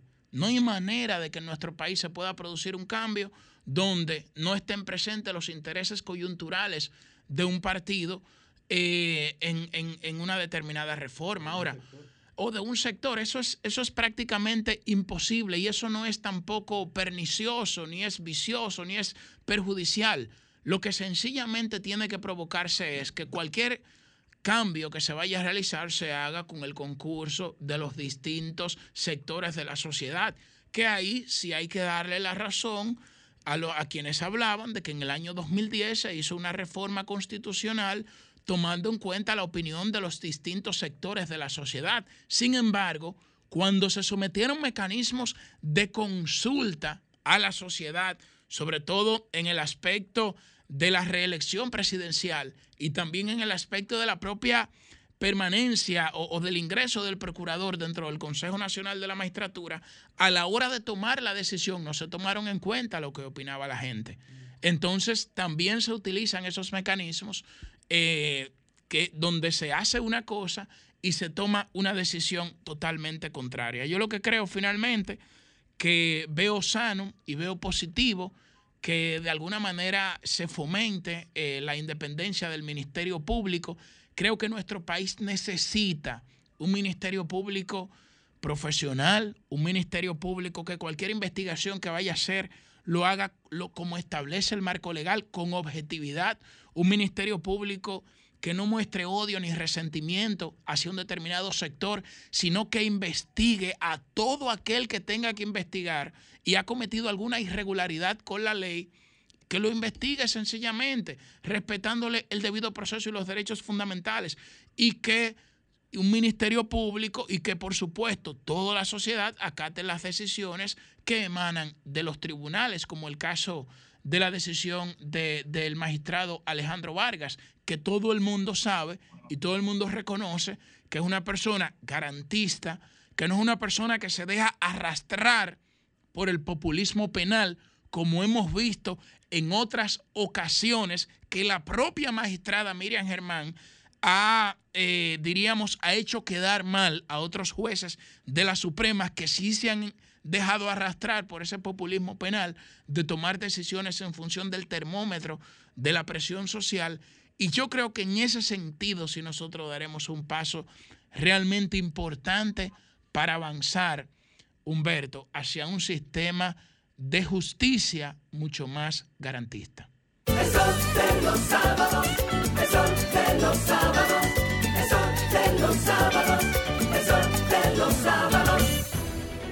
Sol 106.5, la más interactiva. Una emisora RCC Miria.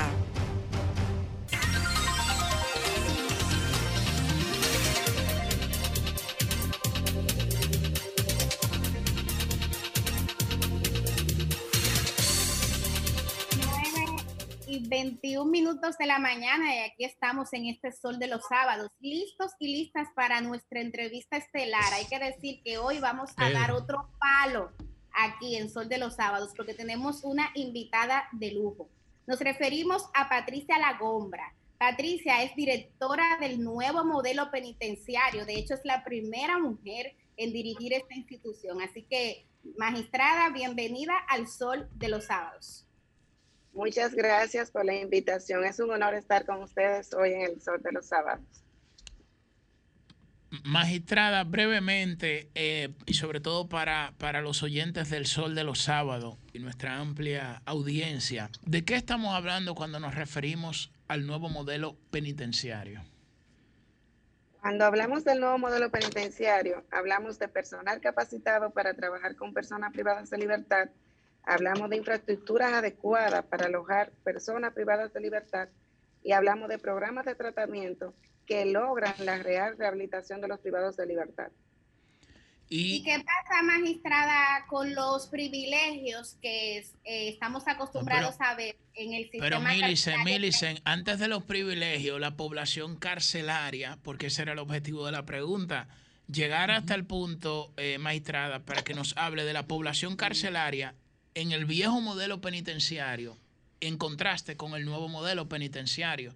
Podemos Exacto. hablar, ¿Cuáles son las, las diferencias fundamentales, Julio, entre el viejo modelo penitenciario? En, el en uno se bebe wiki, en uno se puede beber wiki, Blue Label, y en el otro hay que beber agua. Y eso- y eso es verdad, Pedro, estamos con la magistrada, Es la magistrada Pedro. que nos va a decir. tú- tú- ella, ella va a decir si es verdad. En uno se bebe wiki, Blue Label y filete, y en el otro se come mangú y se bebe agua. Adelante, ver. magistrada, por favor. En el viejo modelo hay hacinamiento, hay violaciones de derechos, hay privilegios. Los hombres rana. Tal como ustedes eh, lo explican, personas durmiendo en el piso, maltratos y demás. En Por ejemplo, la, la- modelo- la Victoria, eh, ¿cuál es la población carcelaria ahora mismo de la cárcel de la Victoria?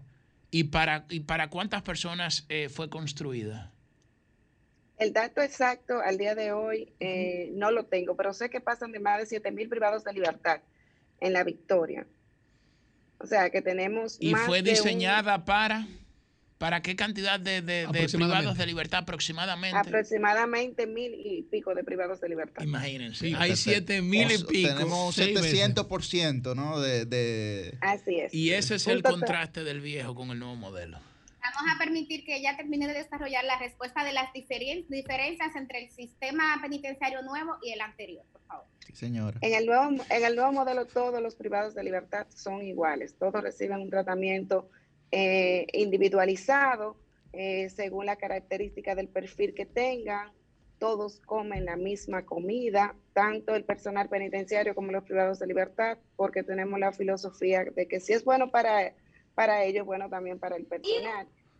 Uniformes eh, estándar, eh, uniforme color verde para preventivos, eh, color azul para condenados, todos van a audiencia, a los hospitales y demás. O sea, nosotros tenemos programas integrales para lograr la rehabilitación del privado de libertad, programas educativos desde el nivel de alfabetización hasta el nivel universitario a través de la educación virtual, cursos técnicos, eh, formación para el trabajo, entre otras cosas. Magistrada, la una- diferencia, la diferencia es grande entre el nuevo modelo y el viejo modelo. Una pregunta, magistrada, que mucha gente, bueno, dos preguntas, que por ejemplo los jóvenes lo ven.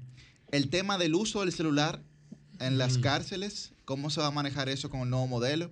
Y también cuando se hacen requisas en las, en las cárceles, vemos la gente con armas blancas, colines, machete, etcétera. Esos dos, esos dos, esas dos situaciones, ¿cómo, ¿cómo la aborda el nuevo modelo? En el nuevo modelo no se permite el uso de teléfonos celulares. Inclusive el personal penitenciario tiene prohibido la entrada de teléfonos celulares dentro del recinto. Solamente algunos funcionarios están autorizados a utilizar teléfonos. Eh, nosotros tenemos en algunos centros, tenemos cabinas telefónicas, en otros centros tenemos flotas que son controladas por el personal penitenciario a los fines de nosotros poder tener el control eh, a quien llaman los privados de libertad. Ahora bien, en cuanto a la fabricación de armas blancas, eh, hay una- un porcentaje muy reducido de, de privados de libertad que no, diríamos que no aceptan los programas de tratamiento y que nosotros debemos de intensificar eh, las atenciones a ellos que pudieran fabricar armas eh, con cepillo de diente, con Magistrada, eh, hay- hay robarse una decirle- cuchara y demás. hay- hay que decirle, magistrada, eh, de que eso no lo controla ni el nuevo modelo. Nadie, los chips, los chips que son las famosas navajas de pelo, o sea, navajas de, de fabricación. En Estados Unidos, la cárcel de máxima seguridad, donde hacen revisiones, inspecciones a diario, no pueden detener los chips. Incluso algunos internos logran hasta introducírselos por el recto para poder ocultarlos. O sea que eso es inevitable. Lo hacen con mecanismo de defensa y con el tema también del, del sun juice, del, del vino de manzana que hacen en los inodoros. Pero eh, el hecho de que usted tenga ese conocimiento para mí de verdad que me, me da mucha satisfacción. Pero eso es inevitable pararlo. ¿eh? Sí, aún así, nosotros tenemos los programas de cero ocio. Cuando una persona está ocupada, tiene poco tiempo Terapia para pensar en ocupacional. hacer, en hacer maldades. Entonces, eh, los que son así tan intranquilos, tienen eh, trastornos antisociales y demás, lo que Cuidado, nosotros hacemos intensificamos. Así me decían en el curso a mí que yo era intranquilo. ¿eh? De que yo era intranquilo. Una pregunta, a propósito de los imputados en el marco de la operación antipulpo, ¿cuál será el tratamiento carcelario que van a recibir? Y muy importante, ¿cuál es el régimen de visitas y si se les garantiza el tema de sus derechos? Porque parte de lo que hemos visto, magistrada, es algunos abogados quejándose de que no se les permiten visitas, que el tema de la comida, que hay algunos que están enfermos, o sea, ¿cómo La se puede garantizar? Bueno, es que a, to- a ese grupo de privados de libertad y a todos se les garantiza derecho. Ellos, lo- la única diferencia que tienen eh, ese grupo de, de privados de libertad con la población común es que están en el régimen de máxima seguridad, que básicamente tienen seguridad eh, especializada, la unidad de traslado de alto riesgo, un control estricto de entrada de personal a dicha área, solamente entra personal autorizado, médicos, eh, asistentes sociales, psicólogos, entre otros. En cuanto a la comida, bueno, nosotros eh, tenemos un, un menú, un menú eh, para la población que no tiene ningún tipo de condición médica y un menú para los que tienen condición médica. Nosotros no podemos controlar si le gusta o no la comida a un privado de libertad. Lo que sí podemos garantizar es el suministro de la comida, desayuno, comida y cena. Asumimos, Patricia, En cuanto, que... a la, en cuanto a la visita, en cuanto a la visita, que es un punto que, que- que quiero aclarar porque le preocupa no solamente a- al grupo eh, de los nuevos eh, privados de libertad, sino a todos. En el nuevo modelo penitenciario, desde el mes de marzo, a recomendaciones de salud pública como prevención del COVID, no estamos permitiendo visita ni de familiares ni de abogados. Entonces, ¿cómo nosotros estamos trabajando para garantizar el derecho de defensa de los privados de libertad con visitas virtuales? Y las visitas familiares, entonces le damos una visita a la semana a todos los privados de libertad virtual. Ahora bien, ellos también tienen derecho, derecho no, se le beneficia, porque eh, se le beneficia con una llamada diaria a todos, a todos, a los de máxima y a la población común, una llamada diaria a sus familiares. Patricia, una, una pregunta que nos retrotraería a, a la pregunta de Julio Alberto, porque es muy importante como tener uno, una idea de, de qué se trata el nuevo modelo para luego entonces aplicarlo a estos casos ya muy puntuales y de mucho interés público. Cuando hablamos de la población carcelaria en sentido general, ¿qué porcentaje cubre el nuevo modelo? Sería la primera pregunta. O sea, ¿cuántos eh, per- personas que han sido que su libertad ha sido cercenada por asuntos judiciales, evidentemente, y acorde a la ley. ¿Cuántos están en el nuevo modelo y cuántos están fuera? Sería la primera pregunta. Y la segunda pregunta, también sería interesante saber cómo se decide eso. O sea, ¿es una atribución del juez decidir para qué modelo le toca a, un, a una persona privada de su libertad o es un asunto que depende de la zona geográfica? O sea, ¿cómo se toma esta medida? Al día de hoy, el nuevo modelo tiene una población de 10.044 privados de libertad, lo que hace un 32% de la población general eh, recluida. Excelente, un tercio En- entonces, Un una tercio. tercera parte. Y la idea es seguir, me imagino que ampliando esto, ¿no? Cuando inauguremos ya los centros de la, del complejo Las Parras, que ese complejo lo hemos convertido en ocho centros penitenciarios y se está trabajando en las adecuaciones, el nuevo modelo penitenciario va a subir a un 64% de su población recluida en el nuevo modelo penitenciario. Ahora, Excelente. ¿cómo, eli- cómo eligen eh, eh, las personas que van a ir a un centro del nuevo modelo? Es cuestión de jurisdicción. Donde exista un centro penitenciario del nuevo modelo, en cualquier departamento, por ejemplo, el departamento de Puerto Plata, el departamento judicial tiene un centro de corrección y rehabilitación San Felipe, los privados de libertad van a ese centro. Los privados de libertad eh, de San Pedro, donde tengan un centro penitenciario, el departamento judicial, ahí serán enviados. Magistrada, Ahora, así hay una duda acerca de por qué si el juez, eh, que sé que me lo van a preguntar, que si por qué el juez mandó a San Pedro, ustedes mandaron a Najayo y San Cristóbal, por razones de cupo. Si no hay cupo, el nuevo modelo penitenciario lo que hace es que con fin de cumplir la orden judicial de prisión preventiva, lo mandan al centro penitenciario más cercano, porque tienen la condición de preventivo, con el fin de nosotros poder facilitar el traslado cuando el juez eh, lo solicita. Esto solamente es cuan- eh, hasta que se desocupen la cárcel donde inicialmente solicitó el Ministerio Público o ya cumplen la pena eh, donde, donde en, en Najayo, mala en este caso. que no hubo cupo. Sí, eh, déjenme decirle, no, porque el sistema penitenciario en San Pedro y, eh, y San Cristóbal es lo mismo. Nosotros tenemos programas estándares. Por ejemplo, en San Pedro, nosotros tenemos una lista grande en espera para ingresar al centro de San Pedro, que están en la preventiva del Palacio de Justicia de, de- de Ah, San Pedro. se ponen en O lista, sea, que es que, que estamos llenos. Nosotros Una ahora lista de mismo espera. estamos bien. en lista de Terrible, espera esa para lista de espera como que no está de nada.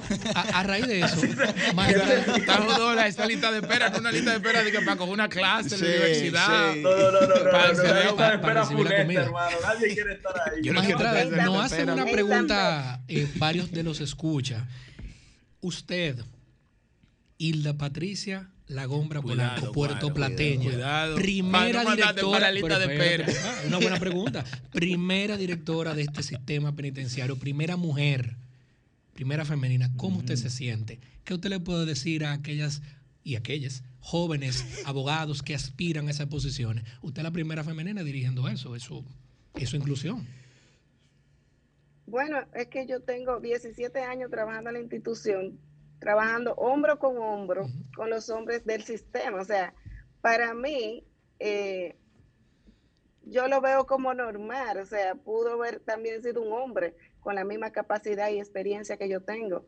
Obviamente, eh, después de tantos años trabajando en el sistema, llegar a, a la posición máxima, para mí eh, me, me siento orgullosa y así también mi familia, sobre todo por el peso y la responsabilidad que, que tenemos de hacerlo bien y de mantener el estándar de lo que es el sistema penitenciario. Una última pregunta, magistrada. Eh, los privados de libertad de esta operación antipulpo, al igual que los otros, ¿se ven dentro de ese sistema penitenciario? O sea, hay momentos en los que ellos comparten entre ellos o entre otros eh, privados de libertad también, se comunican dentro de esos recintos penitenciarios. Eh, no tienen comunicación entre ellos eh, de manera precisa o con otros privados de libertad porque tienen alojamientos eh, individuales y tenemos programas, por ejemplo, cuando van a- al médico, cuando van al psicólogo, van de forma individual, no acompañado, igualmente al SOR. eh, y en el momento de la llamada telefónica tampoco pudieran, eh, no creo que tengan contacto un grupo con otro.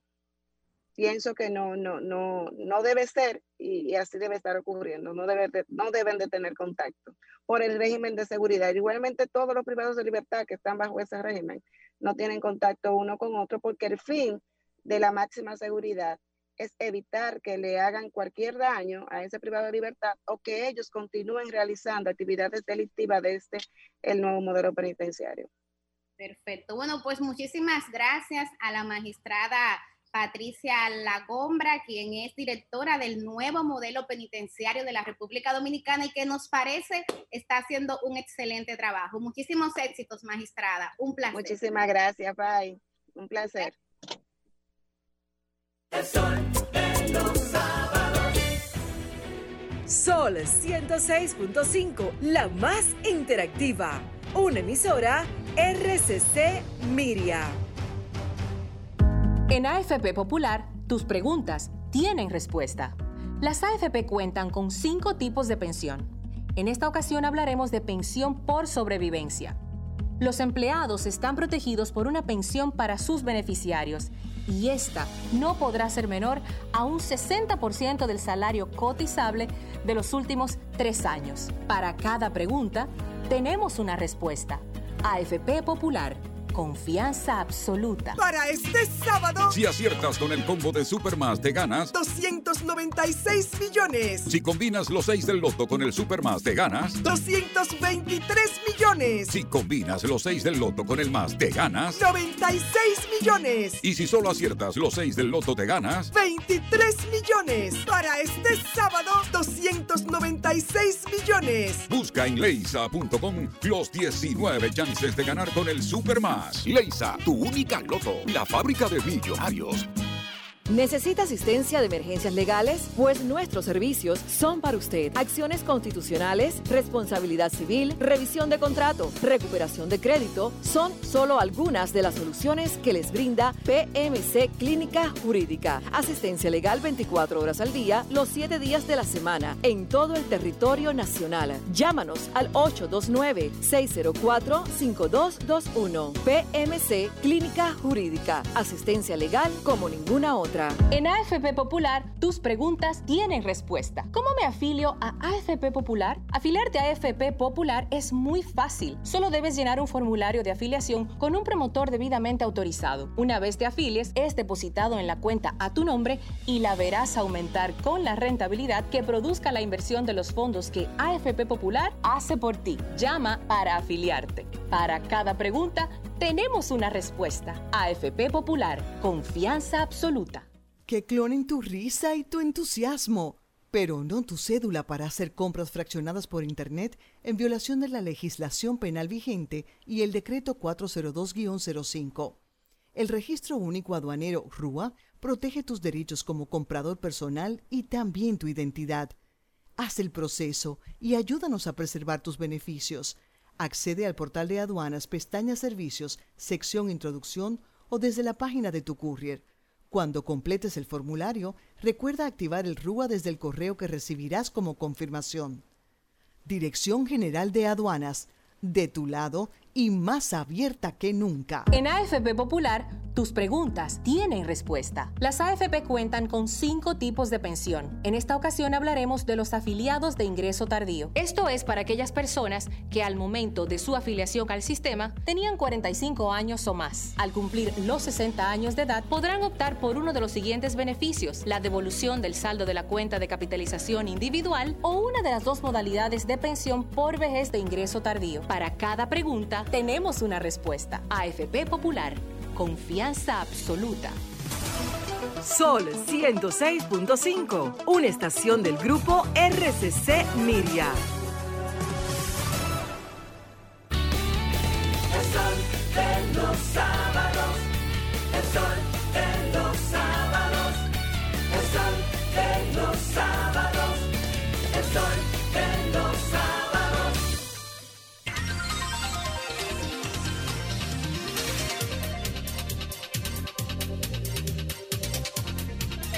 Mañana, Humberto, 9 y 40 minutos. Y ha llegado también un momento muy importante de este sábado. Vamos a hablar de dinero, vamos a hablar de finanzas. Y esto lo vamos a hacer de la mano de una coach financiera. No Pero sé que ella haga magia. Aquí teníamos un segmento tras el dinero, que desapareció el segmento. Y más ahora con el retiro, también. con el retiro del amigo. Alejandro Fernando Whipper. Y bueno, pues necesitamos que Pamela asuma ese rol de comunicadora de la finanza personal y nacional. ¡Qué compromiso! Claro que sí. Bienvenida Pamela, al Sol de los Sábados. Buenos días, chicos, ¿cómo están? Muy bien. Bien, pero esperamos estar mejor, más próspero. Mejor, más próspero. Sí, sí. Ese es mi objetivo en el día de hoy. Gracias por esta oportunidad de, de acompañarlos esta mañana y toda esa audiencia que los escucha. Pamela, yo tengo dos preguntas de una vez. ¿Pregunta o consulta personal? No, no, no, Pregunta, pregunta. que No, te, no, no, no, pregunta. te escribieron a WhatsApp. eh, eh, eh, Me Cualquier los- parecido con la realidad. Es pura Un coincidencia. amigo, un Él tiene el celular cargando aquí atrás, pero sí le escribieron. Pamela, mira, dos cosas. Primero, eh, sobre el uso que se le debería dar eh, al doble sueldo, ahora que, Ah, que hay bueno. muchas personas recibiendo el doble sí, sueldo. Eh, debería ahorrarse, debería utilizarse para pagar deudas eh, viejas. Y en segundo lugar, cómo comenzar el año con la menor cantidad de deudas posibles, o por lo menos esas deudas eh, fatídicas de la tarjeta de crédito, etcétera. Eh, ¿Qué tú recomiendas? Yo creo que una la vamos a responder con la otra. Ok. Eh, mira, la verdad es que... Paga la tarjeta con el doble doble. Bueno, una de las opciones, pero la verdad es que las recomendaciones para el doble sueldo, yo creo que no hay una recomendación genérica, porque va a depender mucho de la situación financiera de cada persona. Por ejemplo, si tú eres una persona que estás en una situación de endeudamiento y que, ¿qué es endeudamiento? Es que ya tú tienes el dinero que tú recibes todos los meses, pues no te da, eh, apenas te da para pagar las cuotas y empiezas tú a, con- a comprometer tu flujo de efectivo de- del mes, o sea, tus otros compromisos. Entonces, si una persona está en esa situación, pues la verdad es que ese doble sueldo, ese ingreso extra debería ser dedicado exclusivamente para poder eh, eh, limpiar, nivelar y organizar lo más que pueda el tema de las deudas. Entonces, si tú tienes una situación de deuda, pues tu prioridad debe ser bajar esa cantidad de deudas que tienes. Quiero hacer una observación y es que si esa es tu situación o la de tu amigo, ¿verdad? No, no, no, no, una pregunta. una pregunta Está el celular aquí. Oh, pero Pamela, no te personaliza el debate. WhatsApp, La persona que te consultó por WhatsApp, tú le puedes decir que sí es importante que destine una gran cantidad de dinero a nivelar ese tema de deudas, pero que deje una proporción que sea como un pequeño fondo express de emergencia. ¿Para qué? colchón. Porque si utiliza todo el dinero para pagar la deuda y en enero el carro le da un palo, entonces va a tener que volver a utilizar una tarjeta de crédito, a buscar dinero prestado para resolver el problema del carro. Entonces debería quedarse con un fondo de emergencia que le permita resolver un imprevisto, una emergencia rápida, y el resto del dinero debería utilizarlo en eh, poder un poco limpiar su situación de endeudamiento. Pamela, una pregunta muy común y quizás tú estás en la mejor posición para poder ilustrar a los que nos escuchan. Muchos individuos tienen un dinerito ahorrado que puede ser 5 mil pesos, 10 mil, 20 mil, 30 mil. No tiene que ser una cantidad grande. Y tienen interés en invertir. Han escuchado de la bolsa, que hay títulos, que hay RIPO. Los fondos de inversión. ¿Qué tú le recomiendas a una persona que tiene su 20, 30, 50 mil pesitos y quiere invertir? Mira, definitivamente que se mueva al mercado de valores de, de nuestro país, un mercado, primero regulado, eso es importante, es un mercado regulado por la Superintendencia del Mercado de Valores. Es que así como existe la Superintendencia de Banco que regula la banca, así también existe la Superintendencia del Mercado de Valores que regula todo el mercado de valores. En nuestro país el mercado de valores es muy estable, eh, está dando pasos eh, agigantados en crecimiento, en desarrollo de nuevos productos. Eh, muy importante, nosotros esperamos ser ricos para empezar a invertir. Sin embargo, para eventualmente ser rico hay que empezar a invertir con lo que usted tenga.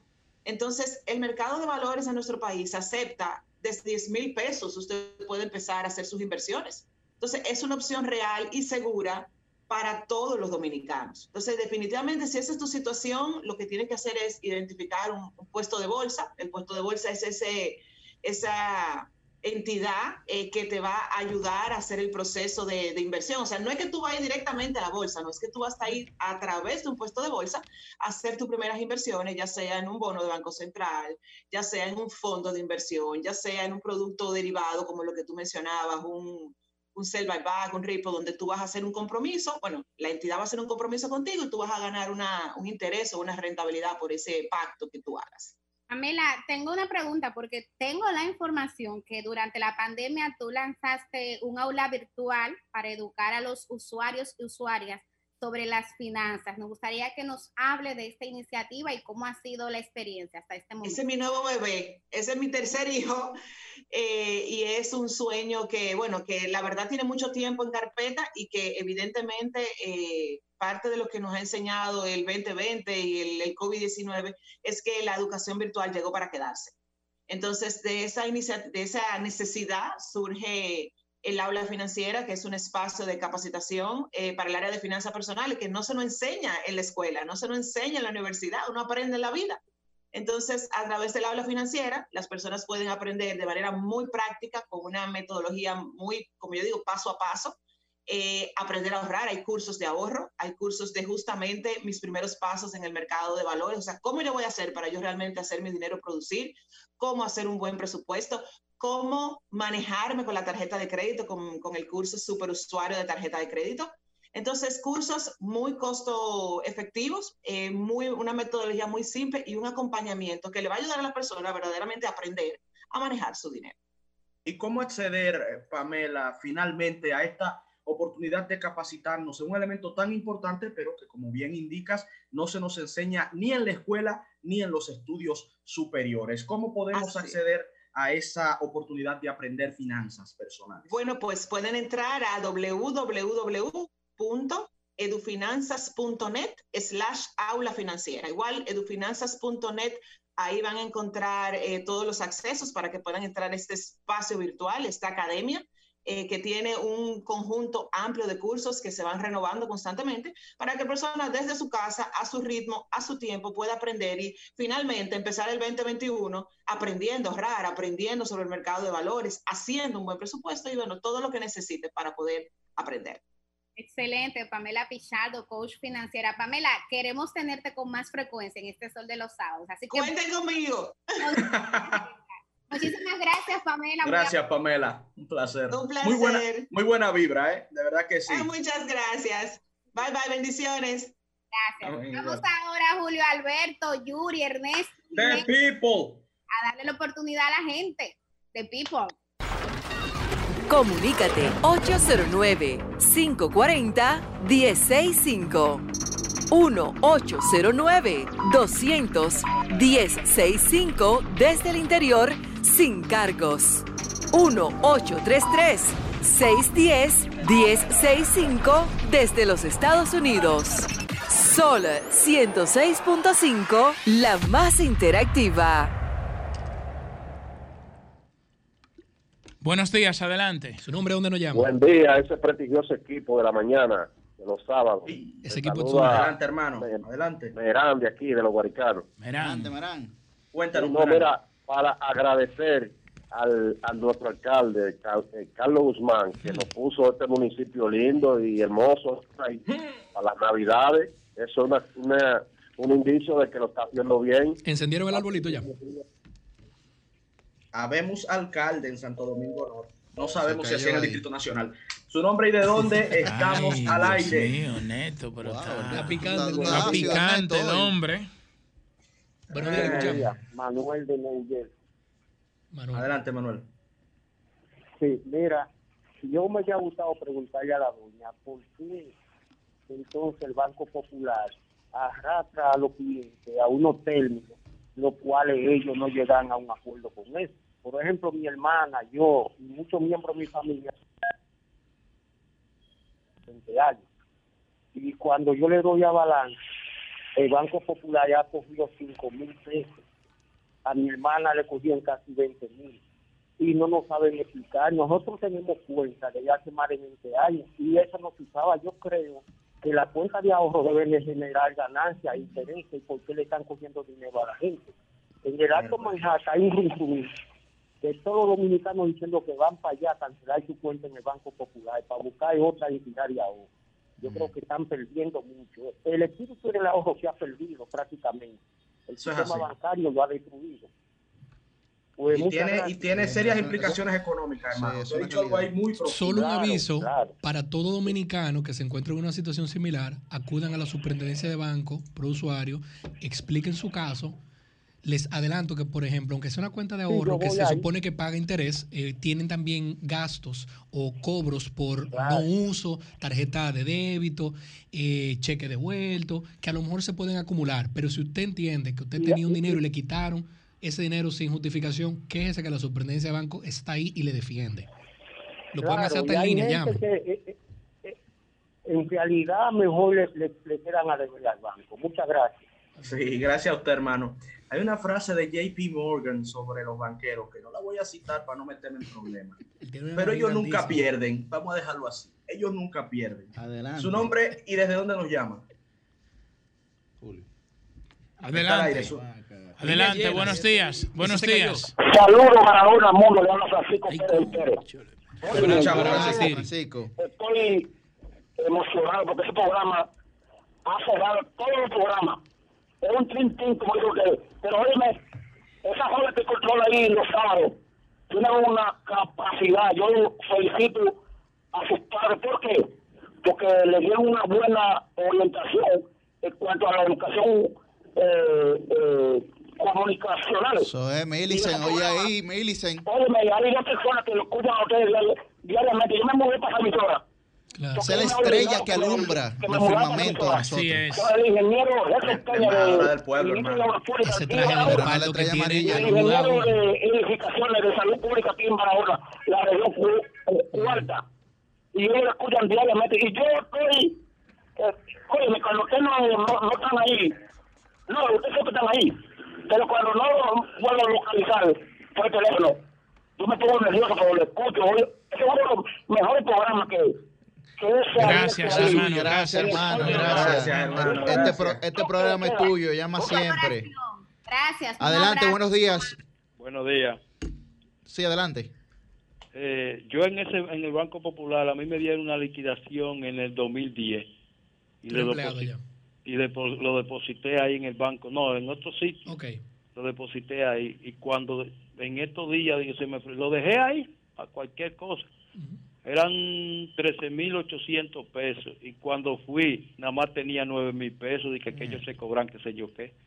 Eso es un Duró, duró muchos años esa cuenta sin movimiento. La moví una sola vez. Él dice que la tenía ahí para, por si acaso. Ajá, Bueno. por si acaso. La- Señores, vamos a tener que traer a- ahí a está, Ahí está su Pamela. llamada. Hay que traer más coach. Fidel- a- Como a- dice Millicent, sí. sí, sí. Buenos días, adelante. Sí, buen día. Buen día. Ah, hablamos desde Massachusetts y estamos llamando para felicitar ese, ese elenco. Eh, Gracias. independientemente de que no esté lo suficientemente equilibrado, pero puedo decir sin duda, sin duda, No que es el equipo más, más plural que hay en toda la República Dominicana. Debe ser el buque insignia de, de los programas que tiene bajo su ¿Cómo? Eh, Antonio Espaillat. El buque insignia, oiga, don Antonio, doña Monse. realmente es donde hay más equilibrio, porque ¿Y hay muchos programas en el país. Pero ¿hacia dónde está inclinado, tú dices? ¿Perdón? ¿Hacia dónde tú dices que está más inclinado? No, no le responda a eso. No, no, no, pero vamos a escuchar, vamos a escuchar. Está Newton, inclinado, porque, aquí hay una como una decirlo, recomposición. Podemos decirlo. Dígalo. Podemos decirlo. Claro. Sí, sí, dígalo. Mira, ahí, eh, por ejemplo, ahí está, eh, hay tres representantes Ajá. de una línea. Ok. Eh, me voy a reservar nombre para no, pero todo el mundo sabe. De otro hay dos. Ok. Ok. Hay uno eh, que pese, independientemente de lo que cualquiera, porque tú sabes que eso es subjetivo en, en la imaginación de la gente, tiene también una inclinación, aunque es, eh, es eh, de, los, de los comunicadores que yo entiendo más objetivo. Y hay personas ahí que tienen una posición totalmente abierta, no inclinada. Es decir, pero no obstante a eso, no obstante a eso, eso lo he dicho en toda la plataforma, donde quiera que he hablado, el sol de los sábados es sin dudas el programa más equilibrado y donde se le da más participación y se acepta Claro. Ahí, tapiz. ahí Y- está. Porque hay programas donde hay hay, hay, hay interactivos selectivos que llaman y entran. Y barreras. inmediatamente. Bueno. Bueno, muchísimas. penoso, pero no obstante a eso, por eso que dice que no hay eh, eh, no hay nada tan bueno que no tenga algo malo, ni nada tan malo que no tenga algo bueno. Así es. La- Humberto dice que sí. Bueno, muchísimas, muchísimas gracias. Te- te- tenemos Gracias, hermano. tenemos gracias. que irnos que ya. quiera. Le, le- le agradecemos por la valoración. Oiga bien, don Duerman Antonio es domingo. el buque insignia. Lo pide el ¿eh? pueblo. Lo está Duerman diciendo. con pijama esta noche que mañana es domingo. Duerman con pijama que mañana es domingo. Ernesto, una pregunta. Ernesto, una Operación pregunta. el apagón. Vamos a ver la preguntilla. A ver, Está- ah, está bien, adelante con tu pregunta. No, Dale no, la tú tienes una, tú pregunta, tienes una pregunta, no Millicent, quieren hazla, dejar porque la, pre- la pregunta mía es ascendente, nada más sube. ¿Cuál, Ay, cuál, Hito, por Dios, cuál fuera. cuál es esa? Hito, Hito. La noche